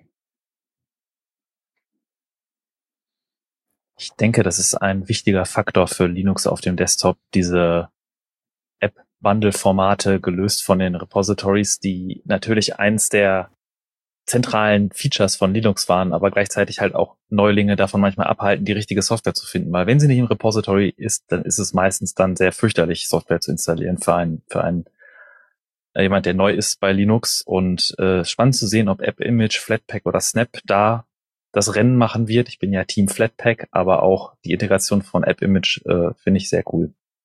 Ja, ich habe das vor allen Dingen schon ähm, ein, zwei Mal benutzt ähm, für äh, zum Beispiel sehr spezifische Programme, wie zum Beispiel, ich habe mal aus Spaß an der Freude, um mir ähm, MRT äh, anzeigen zu lassen, äh, ein äh, Programm, das heißt Eliza, geholt. Und Eliza ist auch, äh, ich glaube, inzwischen gebundelt verfügbar. Und äh, das ist tatsächlich ziemlich cool, weil die, ähm, weil dann kann ich dieses sehr spezielle und teilweise nicht so gut maintained Programm trotzdem verwenden, weil die Dependencies kriege ich vielleicht nicht mehr in der Version oder beziehungsweise sind inzwischen Abhängigkeiten gebrochen, wenn ich sie in der aktuellen Version installieren würde. Und so kriege ich das dann trotzdem gestartet und das ist richtig, richtig an, angenehm. Es sind Technologien zum Bundeln von Apps, die einem auch so ein bisschen den Rechner vor der App isolieren. Und da ist mal die Frage, welche App möchte man denn so vom Rechner isolieren? Auch was gibt's da für Gründe? Und das wäre dann die Überleitung zu meinem nächsten Thema, nämlich Chrome hat sich äh, wieder etwas geleistet und für Diskussion gesorgt die letzten Wochen. Und zwar ist in Chrome 94 eine neue API hinzugefügt worden, die heißt Idle Detection. Und Idle Detection soll quasi feststellen, also das, der Promise von Google ist der, dass das genutzt werden kann für Chat-Anwendungen oder für Videoanwendungen. Rein zufällig hat Google ja so eine kleine Videoplattform, äh, dass man feststellen kann, wenn der Nutzer nicht mehr nicht mehr die Medien konsumiert, nicht mehr am Rechner ist und weg ist, um das zum Beispiel zu pausieren. Man kann es aber auch dazu nutzen, dass auch Werbung feststellen kann, ob der Nutzer gerade die Werbung sieht oder nicht. Und diese, das äh, Schlimme an dieser Idle Detection ist halt, die geht halt weit über den Browser hinaus. Also es wird nicht festgestellt, ob man mit dem Browser interagiert, sondern es wird festgestellt, wo man mit der Maus auf dem Bildschirm rumfährt, ob man mit der Maus rumfährt, ob es andere Devices gibt, die gerade Inputs liefern und halt ich möchte nicht, dass mein Browser sich dafür interessiert, was außerhalb des Browsers interessiert. Punkt. Also da haben viele Leute sehr viele Datenschutzbedenken gehabt und deswegen äh, gab es da etwas Backlash. Und ähm, ja, das ist immer noch drin und mal sehen, ob Google weiter mit dieser API voranschreitet. Wenn man die Privacy in seinem Browser erhöhen will, gibt es auch vor allem Plugins, die einem da unterstützen. Und ein beliebtes, was man genutzt hat, war Umatrix. Ich sprach von war, weil der Entwickler Raymond Hill das Repository auf GitHub auf Archive gesetzt hat, also anscheinend äh, Umatrix nicht mehr weiterentwickelt wird wenn man jetzt dieses U-Matrix hört, man nutzt vielleicht uBlock Origin, das ist die etwas bekanntere Alternative davon zum Werbeblocken. U-Matrix geht halt noch einen Schritt weiter und erlaubt es einem, Skripte, CSS, Medienanfragen, Frames pro Subdomain von einer Seite genau im Detail zu konfigurieren. Das ist nicht gerade nutzerfreundlich. Also man kann sehr viel einstellen und das ist eher so für Power-User etwas aber es ist halt auch ein sehr advanced Scriptblocker gewesen. Nur Raymond Hill hat in einem äh, Issue kommentiert, dass er keine Motivation hat mehr weiterzuentwickeln, dass zu maintainen ihm auch zu viel geworden ist, wie wir auch gerade im Thema hatten. Und äh, er sich jetzt auf uBlock Origin konzentriert und nicht weiter uMatrix entwickeln wird. Auch spannend, als ich diese Seite, als ich mich da eingelesen habe in das Thema, habe ich auch entdeckt auf der uBlock Origin Seite, dem Adblocker für Firefox, Chrome und andere Browser, äh, da ist ein großer Hinweis darauf, dass der, der, die Web-Extensions nichts mit der Seite ublog.org zu tun hat. Und ublog.org scheint wieder registriert zu sein von irgendeiner Firma, die auch irgendwas über Werbeblocker erzählt und diese Extension einem anbietet. Und höchstwahrscheinlich muss man davon ausgehen, dass diese mit mindestens Adware, wenn nicht sogar Malware verseucht ist, wenn man sich die installiert. Und ich mich immer wieder frage, wie es überhaupt so weit kommt, dass solche Sachen existieren und vor allem so lange existieren.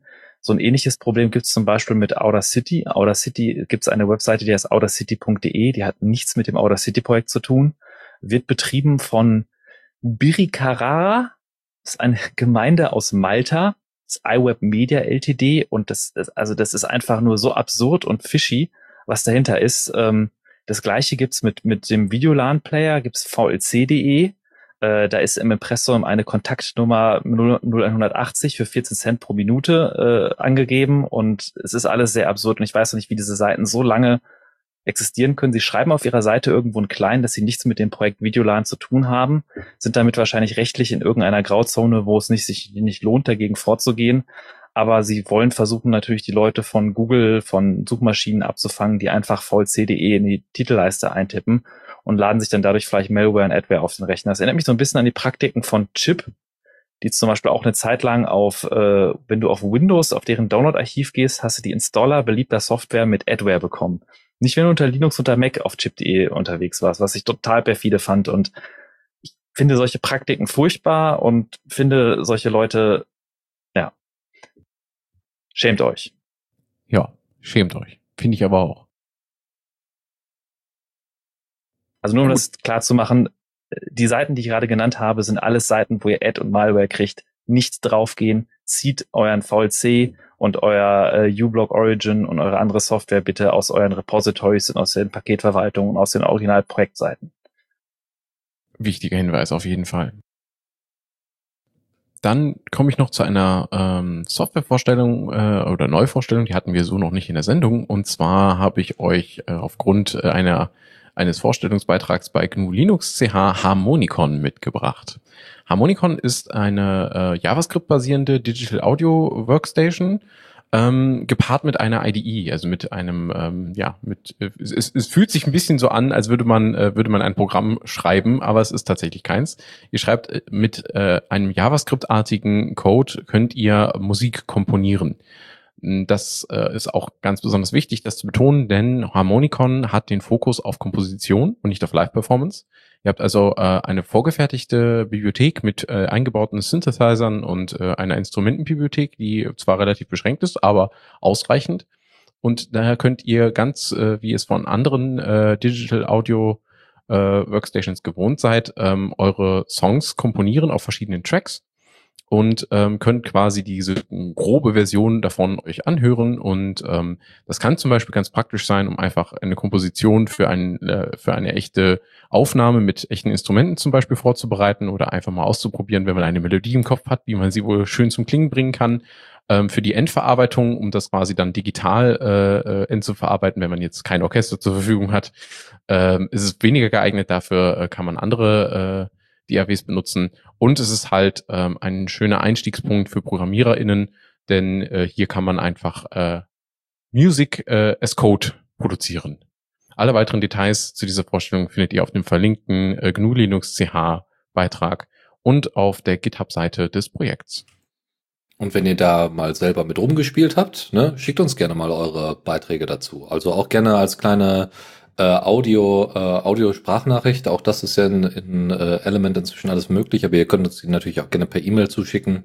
Ähm, und äh, solange wir die Erlaubnis kriegen, die dann hier abzuspielen und so, am besten wäre natürlich irgendwie der CC-Lizenz, unter der das dann steht. Gerne, gerne, warum nicht? Ja, gerne. Und noch etwas in Sachen Medien habe ich euch mitgebracht. Ähm, äh, NRK Sophie TV Automation heißt äh, etwas holprig äh, dieses Programm und ist tatsächlich ein Open Source Automatisierungstool für äh, Rundfunk und Live-TV des staatlichen norwegischen Rundfunksenders. Ähm, die Norweger haben unter der MIT-Lizenz dieses Projekt veröffentlicht. Es ist in TypeScript geschrieben, sowohl das Back- als auch das Frontend. Und die Merkmale dieser äh, Automatisierungssoftware sind ein einfaches und übersichtliches Interface sowie eine zustandsbasierte Gerätekontrolle. Das heißt, ihr habt auch Hardware-Unterstützung für bekannte Sendehardware ähm, zum Ausspielen eurer Video- und Audio-Streams. Ähm, des Weiteren bietet äh, Sophie eine Plugin-API, über das ihr eigene Erweiterungen ähm, ja anknüpfen könnt. Und äh, es sind allerdings keine Sendungsassets, das heißt Sendebeschreibungen oder Blueprints mitgeliefert. Es gibt in der Dokumentation zwar einen Leitfaden dazu, wie man einen solchen Blueprint entwirft, aber alles, was ihr in euren Sendungen da produzieren wollt, müsst ihr selbst entwerfen bzw. produzieren äh, kann ich auch verstehen, dass sie da jetzt ihre eigenen Assets da nicht irgendwie mit reinwerfen und irgendwie so ein Beispielvideo oder sowas mit dazu packen.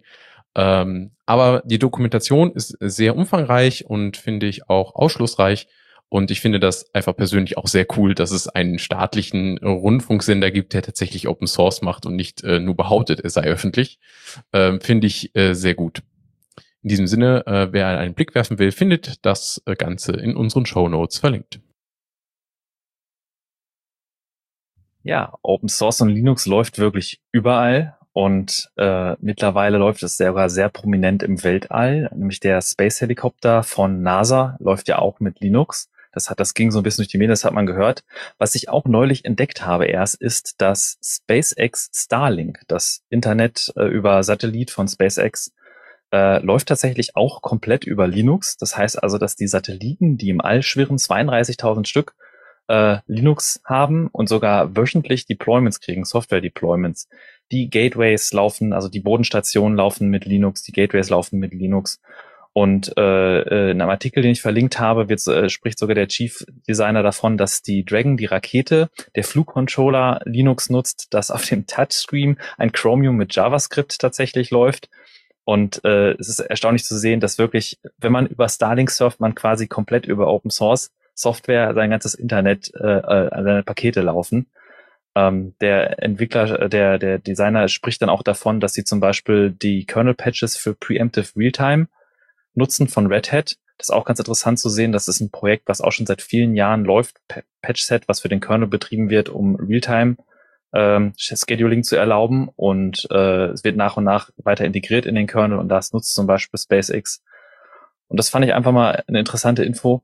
Auch was die Kritik an SpaceX war zum Beispiel, wenn man das als Heimrouter verwendet, dass das sehr viel Strom verbraucht. Das hatte ich auch dann nebenbei gelesen, auch fand ich ganz interessant, dass mit den neuen Hardware-Revisionen der Stromverbrauch tatsächlich dieses Dishes, dieses, äh, diese Antenne, die man zu Hause nutzt, von knapp 100 Watt auf die Hälfte reduziert würde, auf 50 Watt, was schon mal eine riesige Reduktion ist und das irgendwie praktikabler macht bei auch den steigenden Energiekosten. Und genau, das die nutzen Linux. Was mich zugegebenermaßen nicht mehr so wahnsinnig wundert. Also, äh, also was, was denn sonst? also inzwischen muss man ja sagen, ne, Linux ist so weit verbreitet, gerade in IoT-Devices, aber in, in, vielen anderen Bereichen auch, ähm, dass äh, ähm, ja, da ist meine Verwunderung so ein bisschen eingeschränkt. Eher so bei ja, gut, aber nutzerbezogenen Geschichten.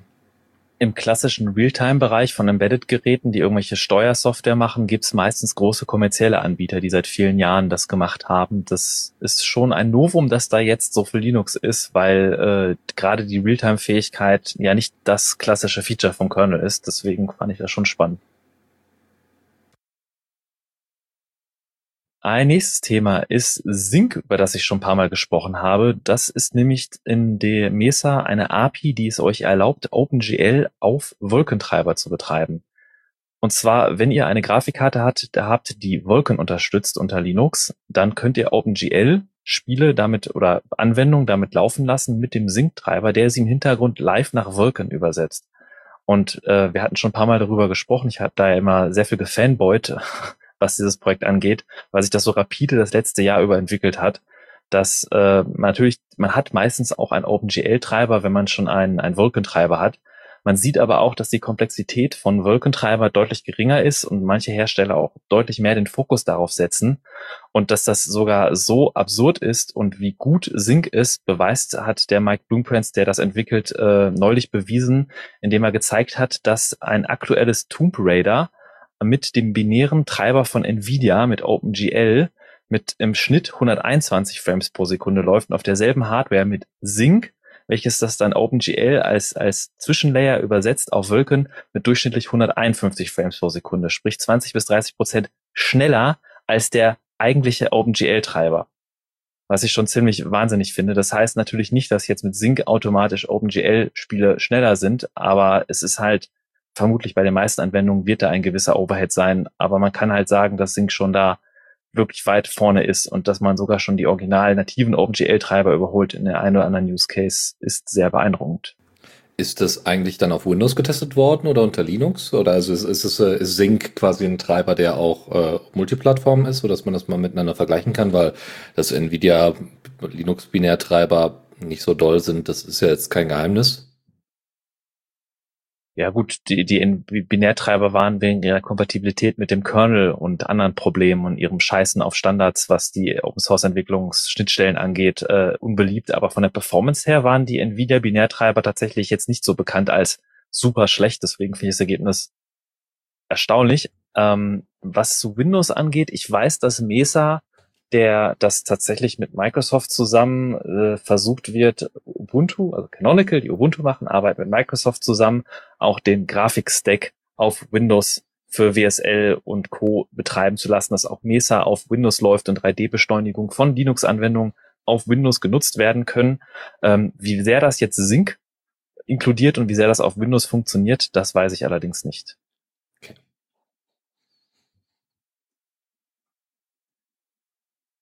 Und dann noch eine kleine Story dazwischen geschoben, weil ich es vor kurzem in Nachrichten gelesen habe. Das OLG Hamburg hat eine relativ fragwürdige Entscheidung gemacht, die ich einfach nur mal euch teilen wollte. Der eine andere nutzt vielleicht als alternativen DNS-Provider Quad9. Ähm, Quad9 ist eine Schweizer gemeinnütziger Verein, der äh, ein DNS eine Alternative stellt, wenn man zum Beispiel nicht den seines Providers nutzen will oder den von Google oder den von Cloudflare, weil das die große amerikanische Unternehmen sind Code9 ist sehr auf Privacy ausgelegt und äh, haben sich auch sehr modern aufgestellt.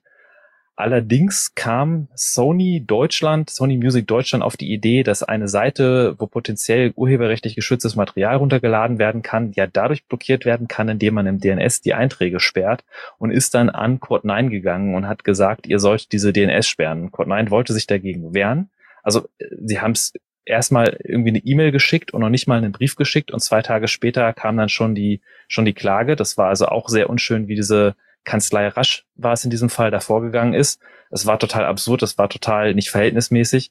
Und wir haben halt auch das Haftungsprivileg. Das ist nämlich so, dass ein Dienstanbieter nicht dafür haftet, was für Dienste darüber laufen. Also in, de in dem Fall ist es absurd zu sagen, dass der DNS-Provider eine Verantwortung dafür trägt, was unter Seiten läuft, die über das DNS aufgelöst werden. Also das ist von vorne bis hinten absurd und treibt die Störerhaftung eigentlich ab absurdum in Deutschland. Und es ist ein absolutes Unding, dass solche Entscheidungen getroffen werden. Und wenn es ein, ein, ein Oberlandesgericht gemacht ist, dann ist es wahrscheinlich das Oberricht, Oberlandesgericht Hamburg. Ich weiß nicht, was für Leute da arbeiten, aber man hört da nur solche bescheuerten Entscheidungen von denen. Und ähm, tatsächlich äh, ist dieser Klage auch stattgegeben worden. Code9 muss das sperren, was ich ziemlich absurd finde.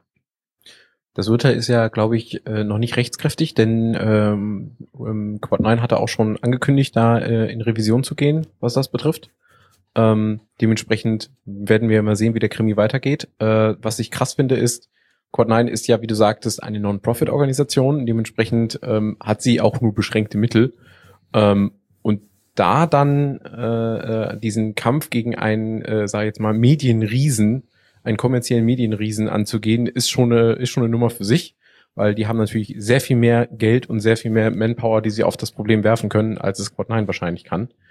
Ähm, auf der anderen Seite, was die Kanzlei Rasch betrifft, also sollte sich das Wahrheiten oder es sollte das Wahrheit entsprechen, wie sie da gehandelt haben. Das heißt, kurz nach dem Erstkontakt dann sofort quasi mit dem mit der Klage ins Haus zu gehen, das ist absolut unter jedem Niveau eines eines Juristen und ist äh, scharf zu verurteilen und sollte irgendjemand äh, Menschen kennen, die mit dieser Kanzlei zu tun haben, ratet ihnen davon ab. Diese Kanzlei ist nicht vertrauenswürdig und die kann man auf keinen Fall weiterempfehlen, weil mit solchen Juristen möchte man nichts zu tun haben. Die sind nur auf Profit aus, scheinbar. Ähm, und äh, was noch Squad 9 selber betrifft, ich benutze das ja auch selbst und äh, ich muss dir dazu stimmen, dass es überhaupt ähm, eine, äh, dass es äh, so eine äh, eine Auslegung des der Störerhaftung in irgendeiner Form gibt, ist äh, ja esoterisch, was das Oberlandesgericht Hamburg sich da als Begründung geleistet hat, dementsprechend. Also ich rate jedem mal dazu, sich mal die, sich mal den Gerichtsbeschluss dazu durchzulesen. Das ist ein bisschen Hanebüchen, was da steht. Eine interessante Diskussion, die ich auch noch gelesen hatte, ist ähm, Leute, die dann versucht haben, Quad 9 zu diffamieren und gesagt haben, dass das von der britischen Polizei und den Geheimbehörden aus Großbritannien betrieben wird, was totaler Humbug ist ähm, es ist ein Non-Profit und an den, äh, der Gründung waren dabei die PCH und die GCA und IBM. Das sind zum Beispiel, also die GCA ist die Global Cyber Alliance und die PCH ist auch das, also das sind die, die äh, Cyber-Polizeiabteilung aus Großbritannien, aber die Gründungsmitglieder sind nicht aus diesen Vereinigungen. Und dass die Gründungsmitglieder sind auf der Seite, kann man das nachlesen, woher die kommen und was die machen. Und es ist ein Non-Profit, es ist gemeinnützig und das hat, das eine hat mit dem anderen eigentlich überhaupt nichts zu tun. Das war genauso wie absurd die Geschichte, als jemand gesagt hat, GitLab wird von der NSA finanziert und deswegen von der NSA unterwandert. Die NSA ist einer der, der Unterstützer von GitLab, die Geld zahlen, so wie tausende andere Firmen das machen, weil es halt eine, eine Entwicklungssoftware ist, die total gut ist und die Unterstützung braucht, damit man gute Software macht. Und deswegen noch lange nicht heißt, dass die NSA dann irgendwie Finger da drin hat oder die Groß, der britische Geheimdienst bei Code 9 die Finger drin hat. Das ist ein total absurder Trugschluss. Und ähm, man kann auf der Seite auch relativ gut nachlesen über die. Und ähm, im Chat wurde auch gerade erwähnt, dass das äh, sie unterstützt werden von der Gesellschaft für Freiheitsrechte. Ähm, also es ist ein, ein, ein Verein, dem man durchaus trauen kann, meiner Meinung nach. Und es ist, ähm, ja, ich finde das einfach unterirdisch, dass dann solche Praktiken, solche Anwaltskanzleien, die, die, ich habe keine schönen Worte für die, die ich wahrscheinlich nicht sagen sollte, wenn ich das hier öffentlich auf einem Stream tue, ähm, die, dass die dann so dagegen vorgehen. Ja, danke an der Stelle nochmal an den User unter dem Nick Seriously, Pascal, für den äh, Hinweis äh, auf diese Organisation der Gesellschaft für Freiheitsrechte. Ähm, ist spannend, schaue ich mir mal an. Und auf der Webseite quad9.net gibt's bei über uns einen Spendenknopf unten, den kann man auch mal verwenden, wenn man möchte, wenn man denn sich davon überzeugt hat, dass wir kein Quatsch erzählen. Zum nächsten Thema, was äh, kleine, die gegen große Firmen angehen. Und zwar hat Nextcloud eine Kartellbeschwerde gegen Microsoft eingelegt. Äh, die Nextcloud Foundation, die, die Firma dahinter. Und zwar hat Microsoft, also die, die Begründung dahinter ist, dass Microsoft immer weiter ihr Microsoft 365 in Windows integriert, dass man den Microsoft-Account aufgezwungen bekommt, bei Windows 11 sogar in der Home Edition zwangsweise, dass man den in der Home Edition nicht direkt übergehen kann, ist halt auch schon absurd. Und äh, das Teams ist integriert, OneDrive ist integriert und es ist halt eine, eine ein, das gleiche wie mit dem Browser damals, dass Microsoft wieder versucht, sich da irgendwie in allen Märkten vorzupushen und seine Produkte zu pushen und dann einfach den anderen keine Chance gibt, sich auf dem Markt zu etablieren. Und da haben sich jetzt äh, zu dieser Kartellbeschwerde hat sich jetzt nicht nur die Nextcloud Foundation getan, sondern dabei es hat sich ein ganze ähm, äh, ein Zusammenschluss, äh, da ist auch die Document Foundation, FSFE, Linux Hotel, Only Office, Open Project, Utanota, ganz viele Leute dabei. Ich habe das in den Shownotes mal verlinkt ähm, Antitrust Alliance von Nextcloud, äh, um da zu sagen, hey, Level Playing Field, also jeder Cloud-Provider und, und Online äh, Groupware-Provider soll dieselben Chancen haben.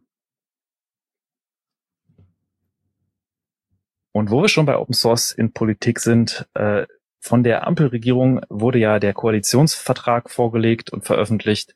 Und äh, es ist sehr schön zu sehen, dass in diesem Koalitionsvertrag tatsächlich der Begriff Open Source auch wiederholt auftritt. Also wie viel davon letztendlich dann in der Politik landet, ist eine andere schwierige Frage. Aber es ist zu sehen, dass da so ein kleines gewisses Umdenken herrscht. Und ähm, Felix Leitner hat auch beschrieben, dass es zum Beispiel auch an der Lobbyarbeit vom CCC liegen kann. Also sowas wie Public Code, Public Money, Public Code taucht tatsächlich mit drin auf. Und es ist schön zu sehen, dass es dort so eine Art Trend gibt, dass für öffentliche Stellen auch Open Source eine größere Rolle spielen soll in der Digitalisierung. Ist natürlich die Frage, wie viel dann davon endlich wirklich umgesetzt wird. Also wir sind nicht gerade bekannt dafür, bei der Digitalisierung in Deutschland wirklich Vorreiter zu sein, aber es ist schön zu lesen, dass das jetzt so einen Stellenwert hat im Koalitionsvertrag. Ja, finde ich absolut auch. Ähm, es gibt äh, ein paar Stimmen, die sagen, ja, äh, der Koalitionsvertrag bezeichnet seine Open Source Initiative sehr schwammig und macht keine konkreten Angaben dazu.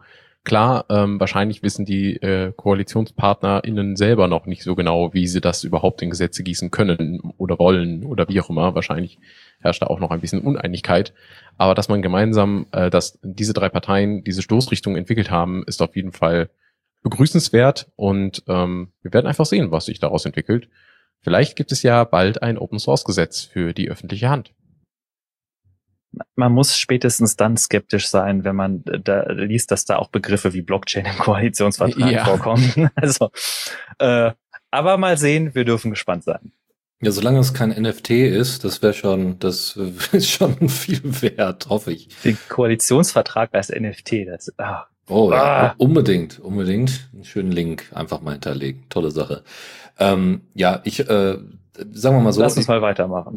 Ja, wir, es gibt noch einen, einen Aspekt, der noch interessant ist. Es geht ja nicht nur darum, was die Bundesregierung möchte oder was die, äh, vor allem nicht, was die Regierung möchte, sondern was ja bereits schon an Vorarbeit geleistet worden ist. Und da ähm, ist ja äh, gerade äh, hier das Phoenix-Projekt, von dem wir immer mal wieder gesprochen haben, in der öffentlichen Verwaltung, dass das umgesetzt wird äh, und dass da Open Source eine größere Rolle spielen soll. Klar, wenn das vom Bund kommt, ist auch nochmal nett, aber man kann auf Landesebene auch schon viele Sachen ändern. Und wenn Schleswig-Holstein dann den Übergang Übergang zu LibreOffice und Linux tatsächlich schafft, wäre das auf jeden Fall äh, ein großer, großer Schritt in die richtige Richtung. Und wenn da immer mehr Bewegung in, äh, in die Geschichte reinkommt, genauso wie auf EU-Ebene findet das ja auch statt, äh, dann, äh, dann kann sich da auch Microsoft, glaube ich, nicht mehr großartig gegenstemmen. Nun kommen wir also zur Zockerecke. Jawohl, und äh, damit übernehme ich das Ruder für diese Rubrik. Ihr kennt das ja schon, ich äh, bin ja häufig alleine hier. Ich bin Hello, mal gespannt, Ryan. welchen Seitenkommentare ich dann von meinen Kollegen bekomme. Aber fangen wir erstmal an mit äh, This Month in Valoran, wie immer meine Standardrubrik. Und ich habe euch mal wieder die wichtigsten Changes für Valoran mitgebracht. Verschiedene Mobs droppen nun unterschiedliche Items. Das ist schon relativ lange im, äh, in Valoran jetzt schon drin. Ähm, und zwar werden jetzt nicht mehr einfach nur Fleischbrocken gedroppt, aus denen dann die unterschiedlichsten äh, Gegenstände rauskommen, sondern je nachdem, was für ein NPC ihr da gerade äh, äh zu den Würmern schickt, bekommt ihr unterschiedliche Sachen. Entweder ein Brocken Fleisch von wilden Tieren oder eine Tasche von einem getöteten Gegner oder bei großen Bossen oder anderen äh, schweren Gegnern sogar eine Truhe. Äh, Im Blogantrag 100 45 des Entwicklerblogs äh, wird ein erstes Architekturkonzept gezeigt für die Stadt eines Wüstenvolkes. Finde ich sehr schön gemacht. Ähm, das erste Designkonzept äh, ist es allerdings auch nur, das heißt, es ist keine baldige Implementierung von Städten geplant, aber ähm, sie machen sich halt Gedanken darüber, wie man unterschiedliche Kulturen Archi eine, eine eigene Architektur verleihen kann.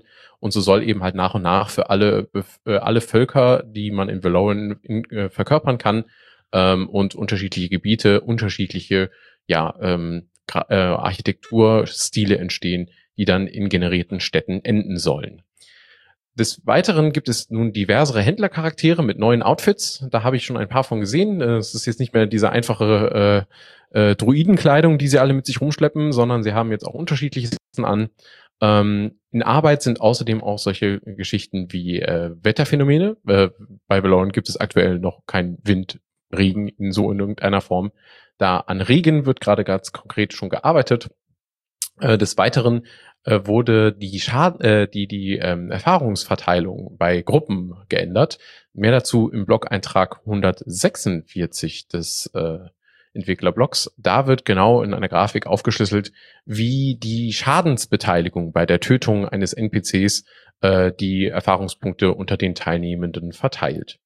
Dungeons übrigens werden insgesamt schwieriger. Äh, die ersten drei Stufen vor allen Dingen sind äh, stark, äh, haben einen viel äh, stärkeren Progress und ihr müsst ähm, bekommt dafür allerdings auch bessere Belohnungen. Das heißt, ihr bekommt bei den Dungeons 0 bis 2 die jeweils um eins höheren Tiers von Gegenständen. Das heißt, in 0 bekommt ihr Tier 1, bei Tier 1 bekommt ihr Tier 2 und so weiter. Bis zu Tier 3, wo das dann wieder 1 zu 1 ist. Ähm, in Gruppen zu arbeiten soll damit früher bedeutsam werden für SpielerInnen, um eben halt äh, sich äh, zu steigern und ähm, Grinding soll ein bisschen größere äh, Relevanz bekommen, sodass ihr also zwischen den unterschiedlichen Tiers auch dazu gezwungen seid, tatsächlich euren Charakter erstmal zu leveln, bevor ihr in den Dungeon hinuntersteigt. Das Skill-System im Übrigen wird gerade auch grundlegend überarbeitet.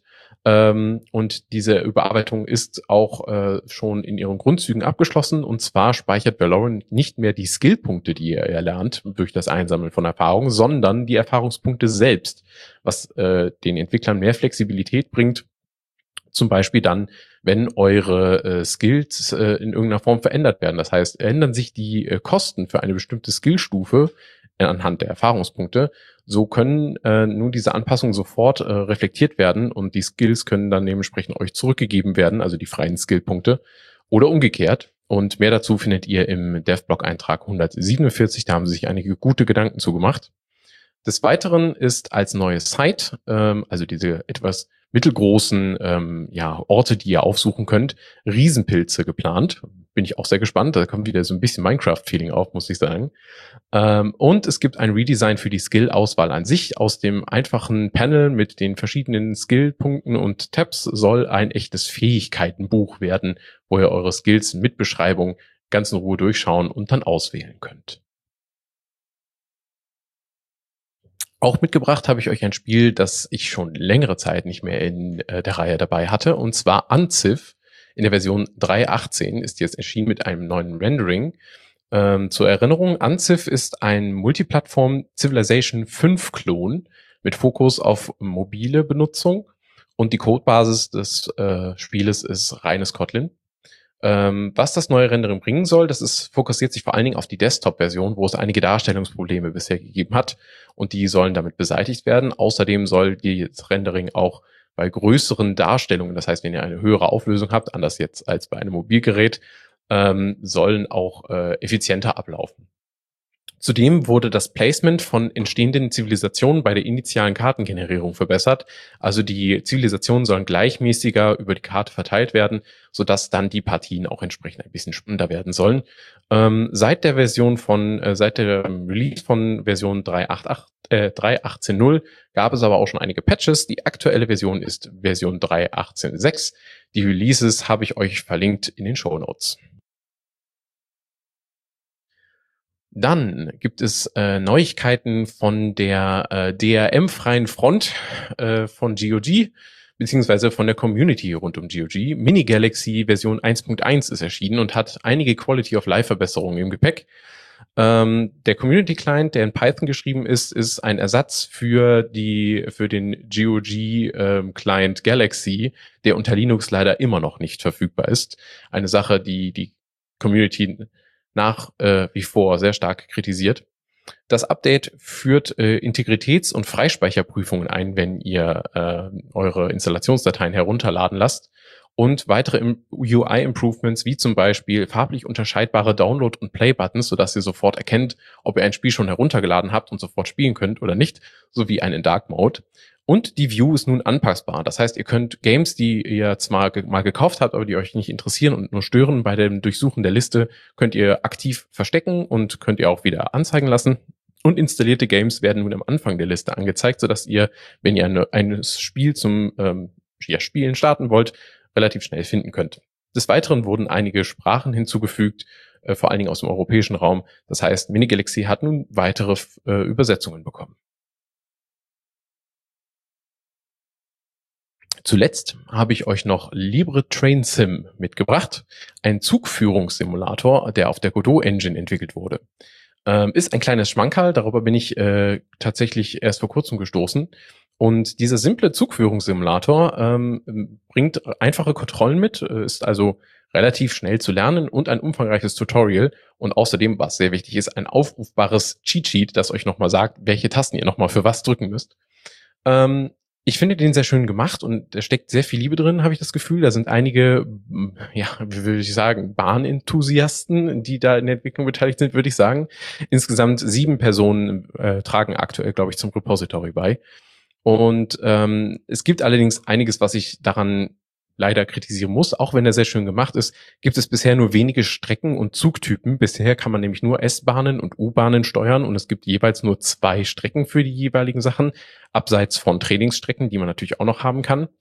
Und ähm, die Assets, das heißt die verschiedenen Texturen und so weiter, sind relativ simpel gehalten. Und wenn ihr durch die Landschaft fahrt, äh, stellt man relativ schnell fest, dass es irgendwie eine komische Mischung aus dreidimensional dargestellten und texturierten Objekten und Sprites gibt, was irgendwie komisch ist, also zweidimensional dargestellten Sachen.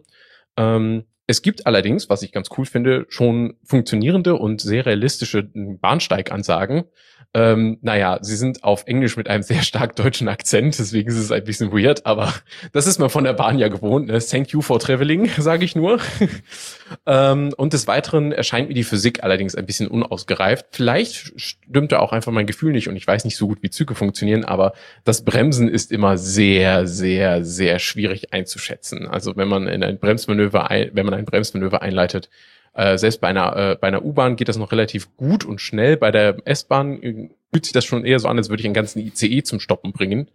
Naja, weiß ich auch nicht.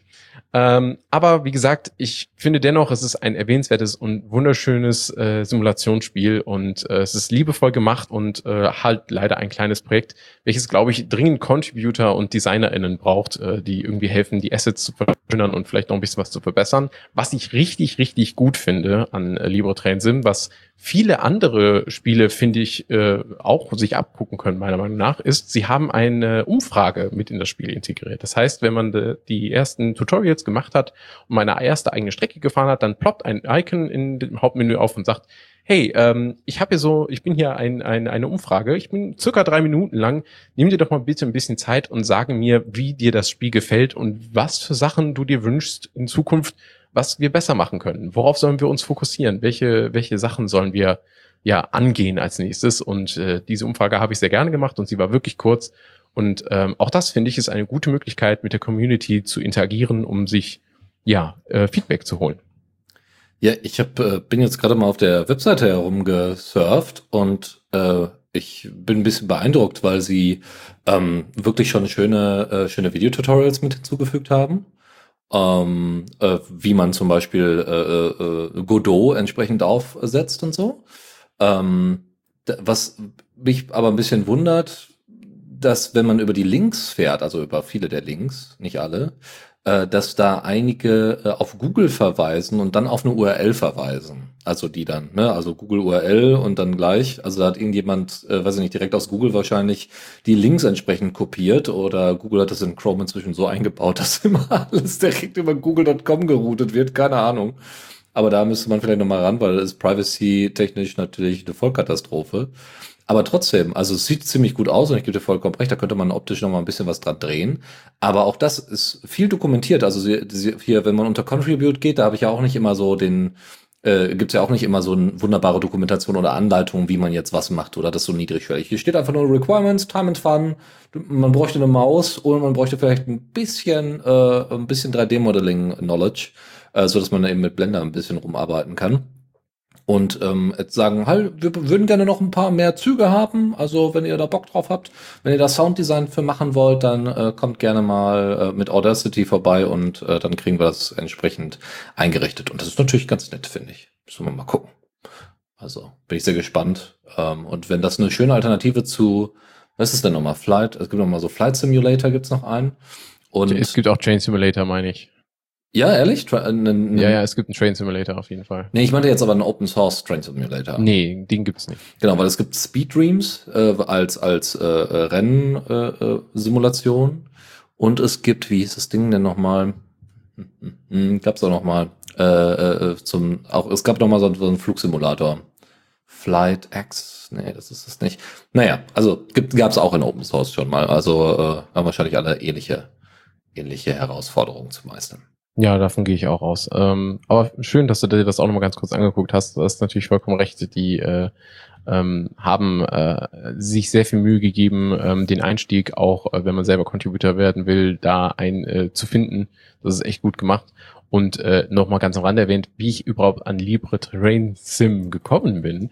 Das war über äh, Athenium. Das ist diese ähm, ja, Open Source Game äh, Bibliothek Client whatever diese, diese Mischung aus beidem, äh, die man, den haben wir schon in einer vorherigen Sendung mal vorgestellt, kann ich sehr empfehlen. Wenn man einfach mal durchstöbert, findet man sehr viele Open Source Games, von denen man gar nicht wusste, dass es sie gibt. Hey, äh, jetzt äh, hatte hier äh, Pascal, äh, Pascal gerade nachgefragt, äh, ähm, ob das, ob wir X-Plane meinen, aber X-Plane scheint mir zu, also scheint nicht Open Source zu sein. Das heißt, es ist einfach nur eine Alternative zum Flight Simulator würde also behaupten, dass es das nicht ist. Also es gibt hier zwar so eine Ergänzung hier Extended, aber das ist wahrscheinlich mit, äh, dass man selber dann noch mehr Erweiterungen bauen kann. Genau, Aerosoft ist the official distributor. Also sieht mir nicht nach. Äh, es gibt noch einen anderen. Ich weiß leider nicht mehr, wie es heißt. Äh, müssen wir noch mal raussuchen. Aber Explain, wer da, wer da Lust hat, äh, äh, kann man da auch mal reingucken, auch wenn es jetzt wahrscheinlich hier steht da extra noch Buy dran. Ähm, dass man das schön auf einer DVD, oh super, guck mal, die können DVD, äh, DVDs shippen, toll. Nee, nein, kann man direkt digital herunterladen. Also falls man nicht den Microsoft Flight, Flight Simulator haben will. Das nur dazu. du, du entgleist gerade ein bisschen, um das Wortspiel zu bemühen. ja. Wollen wir mal wieder zurück zum nächsten Thema? Kommando der Woche. Und da bin ich wieder. Und zwar habe ich euch mitgebracht JP, also JP ähm, welches ein in Go geschriebenes Kommandozeilen-Utility ist, um JSON- und CSV-Dateien auf der Kommandozeile zu visualisieren. Also man kann eins unserer früheren Kommandos der Woche JQ nehmen, um JSON-Daten umzuformatieren und zu bestimmt zu queryen und zu anders darzustellen. Und dann mittels JP auf der Kommandozeile sich äh, XY-Graphen, Zeitgraphen, Scatterplots, Bargraphs oder auch 2D-Histogramme in ASCII-Art zeichnen zu lassen. Das heißt, es funktioniert auch über SSH und weil es in Go geschrieben ist, ist es auch eine statisch kompilierte Binary, kann also auch ohne weitere Dependencies äh, genutzt werden, heruntergeladen und genutzt werden. Äh, ganz kurz, bevor wir jetzt zum nächsten, zum nächsten Bereich übergehen. Es ist äh, Flight Gear, wie Pascal richtig, äh, richtig erwähnte. Flight Gear ist die Open Source Implementation eines, einer Flight Simulator, äh, von Flight Simulator. Tipps und Tricks. Ja, so. Remote Desktop. Was nutzt man normalerweise dafür? Remina, Teamviewer, ähm, ne? also jegliche Möglichkeiten, um auf fremde Desktops zuzugreifen. Ähm, die meisten werden sehr wahrscheinlich äh, eher äh, Teamviewer verwenden, weil es ja relativ einfach zu benutzen ist. Aber hat natürlich immer den Nachteil, ah, es gibt wieder einen Server dazwischen und so weiter, möchte man nicht unbedingt. Es gibt äh, ein kleines Tool, was eigentlich zugegebenermaßen eigentlich gar nicht so für Linux fokussiert ist, ähm, was diese, was aber eine Peer-to-Peer-Möglichkeit bieten soll, um Remote Desktop umzusetzen. Es nennt, heißt sie auch einfach nur Peer-to-Peer -Peer und wurde einfach in einem Subreddit mal empfohlen. Einfach mal da reinschauen. Es ist ein sehr, sehr minimalistisches Interface, kein Riesending. Man muss einfach nur zwei Endpoints angeben, also die, dass sich die beiden IPs miteinander verknüpfen können. Und ähm, das lässt sich ja, ne, also es findet selber seine eigene IP raus. Es gibt sogar Möglichkeiten, dass es eben die Firewalls entsprechend äh, äh, umgeht, äh, wenn notwendig. Ähm, und äh, genau, das ist, ist ganz nett, kostet nix und es kann sogar, also es hat sogar einen kleinen Mini-Chat, der über ähm, den Stun-Server von Google äh, läuft. Das kann man aber, soweit ich weiß, äh, einstellen, dass es eben nicht über Google laufen soll. Es ging nur darum, einen Stun-Server zu haben, den man äh, nutzen kann und äh, dann einfach äh, den entsprechend zu ersetzen, um eben, wie gesagt, TeamViewer zu umgehen. Das nur als kleine, ähm, kleine Empfehlung. Ähm, primär jetzt für Windows in C-Sharp geschrieben. Könnte aber sein, dass es dann irgendwann mal Implementationen auch für Linux gibt. Könnte man ja mal nachfragen. Macht ja gerade so im Übergang zu Linux Windows, Windows zu Linux durchaus Sinn. Und das andere, was ich euch vorstellen möchte, ist OpenTrons. Das ist wirklich nur ein Verweis auf das Ding. Es wird wahrscheinlich niemand von euch wirklich einen, äh, wirklich einen Mehrwert darin sehen, im Sinne von, dass es selber benutzen wird oder selber sich sowas kaufen würde. Aber was ist denn OpenTrons? Also Open, T-R-O-N-S, OpenTrons ist ähm, ein äh, ist Open Hardware mit Open Source Software drin, äh, um äh, Pipettierung zu automatisieren.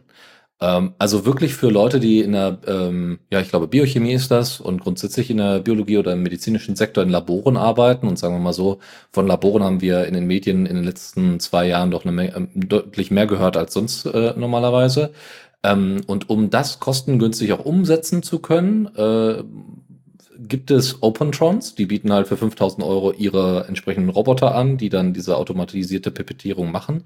Man muss überlegen, dass in ähm, Unis, äh, gerade im medizinischen äh, Kontext oder bei, bei Genforschung und so weiter, ganz oft äh, die, äh, ja, die Studierenden dafür genutzt werden oder als, als äh, SHKs, also ähm, studentische Hilfskräfte, äh, verwendet werden und das eben nicht automatisiert stattfindet, was bei einigen Aufbauten einfach un also unglaublich ist. Ähm, normalerweise diese 5000 Dollar, die so ein Ding kostet, äh, das ist wirklich ein, das äh, zehnmal weniger als das, was normalerweise solche Roboter kosten. Ähm, genau, das Ding ist wie gesagt Open Source, somit auch sehr gut nachvollziehbar, wie diese Analysen stattgefunden haben. Ähm, die meisten, die jetzt überhaupt bei so einem niedrigen Preis überhaupt ein, so, so ein Ding kaufen können, nutzen können, äh, sind halt ganz neu in dem Bereich und können beispielsweise, ne, wenn man jetzt Kapazitäten äh, ähm, erhöhen möchte, kann man das zum Beispiel entsprechend mitnutzen.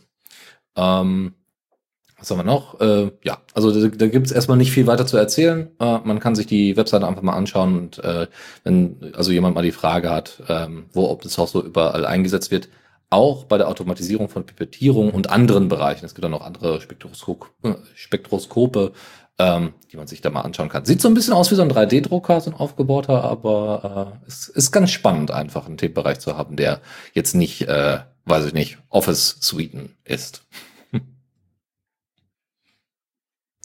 Ich habe euch noch ein Buch mitgebracht, eine Seltenheit in unserer Sendung. Und zwar To Catch the Sun ist ein unter Creative Commons lizenziertes äh, E-Book, welches ihr äh, unter der gleichnamigen Webseite tocatchthesun.com bei uns in den Shownotes verlinkt äh, erhalten könnt. Ähm, das ist ein praktischer Leitfaden mit Beispielen äh, von Menschen aus aller Welt, die kleine autarke Photovoltaikanlagen ähm, für verschiedene Anwendungszwecke zum Laufen bringen und das E-Book ist kostenlos erhältlich nach einer Registrierung auf der Webseite. Ihr könnt es aber auch als Hardcopy bei verschiedenen Online-Händlern oder jedenfalls sogar bei einem Buchhändler bekommen. Ähm, alles findet ihr dort auf der Webseite verlinkt. Ähm, ich habe erwähnt, dass es Creative Commons lizenziert ist. Das erwähnen Sie äh, in der About-Seite über das Buch. Ähm, leider machen Sie keine genaue Angabe darüber, was für eine Creative Commons Lizenz es ist und äh, man kann äh, den Code des Buches in Anführungsstrichen auch nicht bekommen. Das heißt, es ist jetzt nicht so, dass es irgendwie ein LaTeX-File ist oder so, dass ihr da verwendet, dass ihr dann da auch benutzen könnt, sondern äh, tatsächlich ist die Verwendung der Inhalte des Buches beziehungsweise des E-Books unter Creative Commons lizenziert. Und äh, ja, dementsprechend hatte ich mir gedacht, ist das doch wert, das hier mal zu erwähnen. Und das ist dann auch unser letztes, äh, letztes Thema, unser letzter Tipp äh, für diese Sendung. Ähm, die Open Source Firmware Conference ist durch. Die war jetzt das äh, vergangene Wochenende oder vor den, ja doch, müsste. Äh, und da sind die ganzen Videos auch schon veröffentlicht worden. Ähm, ich habe mir tatsächlich ein Video mal angeschaut und durch das andere bin ich so ein bisschen durchgeskippt. Ähm, ein Video, äh, also ne, gibt ganz viele tatsächlich, äh, viele Vorträge, schön aufbereitet, schön geschnitten und so weiter. Also lässt sich wirklich gut verfolgen und auch gar nicht so unsäglich lange, wie viele Vorträge manchmal so sind, sondern wirklich schön auf den Punkt. Ähm, einmal Open Source Firmware on Modern Intel-based Laptops, wo ähm, ein äh, Entwickler, der äh, von, von einer Firma ähm, äh, damit betreut worden ist, dass er äh, unter anderem äh, so, so Linux-Laptops entsprechend mit Coreboot ähm, besetzt. Und hat dann einfach mal so ein bisschen erklärt, was die Herausforderungen da sind, wenn man dann so Intel-Chipsätze oder dieses äh, wie heißt es nochmal, äh, das, was Bumblebee macht, ähm, Optimus, genau, Optimus, also dass du zwei äh, Grafikkarten drin hast, wie man das eigentlich hinkriegt, ja, also wie man Nvidia-Grafikkarten, Intel-Grafikkarten entsprechend mit Coreboot auch ansteuern äh, äh, kann und was für eine Aufwand das ist. Das beschreibt er dann mal in Kürze und gibt einfach mal so ein bisschen Überblick darüber, äh, wie wir denn in Zukunft auch Open Source Firmware, also das, was auf eurem Motherboard läuft, quasi das Open Source BIOS, was aber bei seit Jahren nicht mehr BIOS heißt, sondern UEFI, ähm, äh, wie man das entsprechend ersetzen kann ähm, für, wie gesagt, Linux äh, äh, OEMs, also für Linux-Produkte äh, und ähm, äh, und ein Video, das nennt sie, äh, da geht es um einen Firmware-Editor, wo man also wirklich ein grafisches Interface hat, um sich diese diese Firmware mal äh, Byte für Byte mal anzugucken und dann auch sieht, wo sind die Blobs und so weiter und eine schöne Übersicht hat, äh, um eben die Hürde für Leute, die sich für Firmware interessieren, aber vielleicht ne, Schwierigkeiten haben, da reinzukommen, deutlich zu senken. Da gerne mal reinschauen, ist auf jeden Fall eine Empfehlung wert. Und äh, damit sind wir für heute durch. Ich habe in die Videos tatsächlich auch reingeschaut und ähm, das eine Frage, die da immer wieder durchkommt und womit, wofür diese Tools gebaut wurden, ist natürlich diese Supply Chain Angriffe, dass die erste Möglichkeit wirklich für einen, für einen staatlichen Aktor mit, mit nicht, nicht unbegrenzten, aber sehr vielen Ressourcen, der versucht, irgendwelche Angriffe zu fahren, ähm, dann sind Supply Chain Angriffe immer noch das lohnenswerteste Ziel. Sprich, man versucht in der Firmware in Chips zu sich äh, eine Backdoor einzubauen und gerade diese Problematik anzugehen, wie man mehr Vertrauen in die Supply Chain kriegt und so. Deswegen ist da auch das Tooling verbessert worden und mehr äh, Sachen dazu gezeigt wurden. Ähm, sind sehr viele spannende Sachen bei und ich finde es schön, dass es diese Entwicklung gibt. Ja, und wie Dennis bereits sagte, damit wären wir auch schon durch tatsächlich mit den Themen. Wir haben auch schon lange genug gesendet. Es waren wirklich sehr viele Themen. Also ihr seht, es, es mangelt uns nicht daran. Trotzdem fänden wir es natürlich auch spannend zu wissen, was euch gerade interessiert oder ob ihr ein spannendes Thema habt, was ihr mitbringt. Ihr könnt uns dazu zum Beispiel per Mail schreiben, kommentar at theradio.cc oder auch, wie wir heute hatten, auch in unserem Chat joinen. Wir sind einerseits auf Matrix, Hashtag theradiocc, Doppelpunkt libera.chat als Matrix-Raum, der ist auch gebridged ins IRC. Ähm, ihr könnt uns erreichen auf Mastodon, da sind wir at the Radio CC einfach zusammengeschrieben oder auch auf Twitter the Radio CC. Ja, und dann schickt uns mal auch gerne Feedback oder wenn ihr weitere Ideen habt für Themen, die wir mal beleuchten sollen, sind wir immer offen für.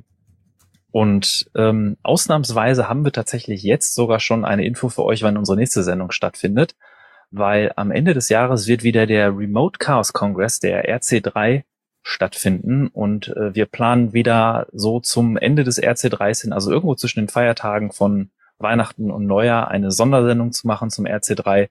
Also da werden wir wieder live sein.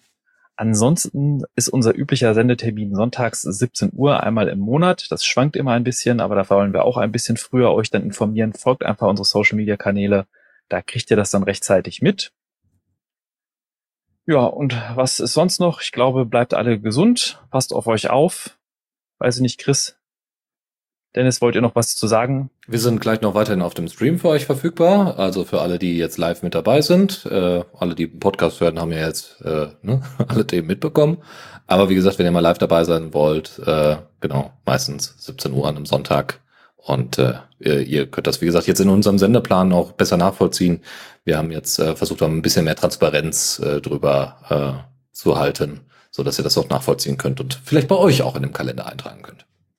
Und Hast äh, du noch ein letzter Nutzerkommentar äh, von Seriously Pascal äh, weist darauf hin, für alle diejenigen, die es noch nicht mitbekommen haben, weil wir gerade das, den, das Remote Chaos erwähnt haben, der Vorverkauf ist äh, gestern, vorgestern Nachmittag, äh, Mittag gestartet Und äh, es sind wohl noch Karten da.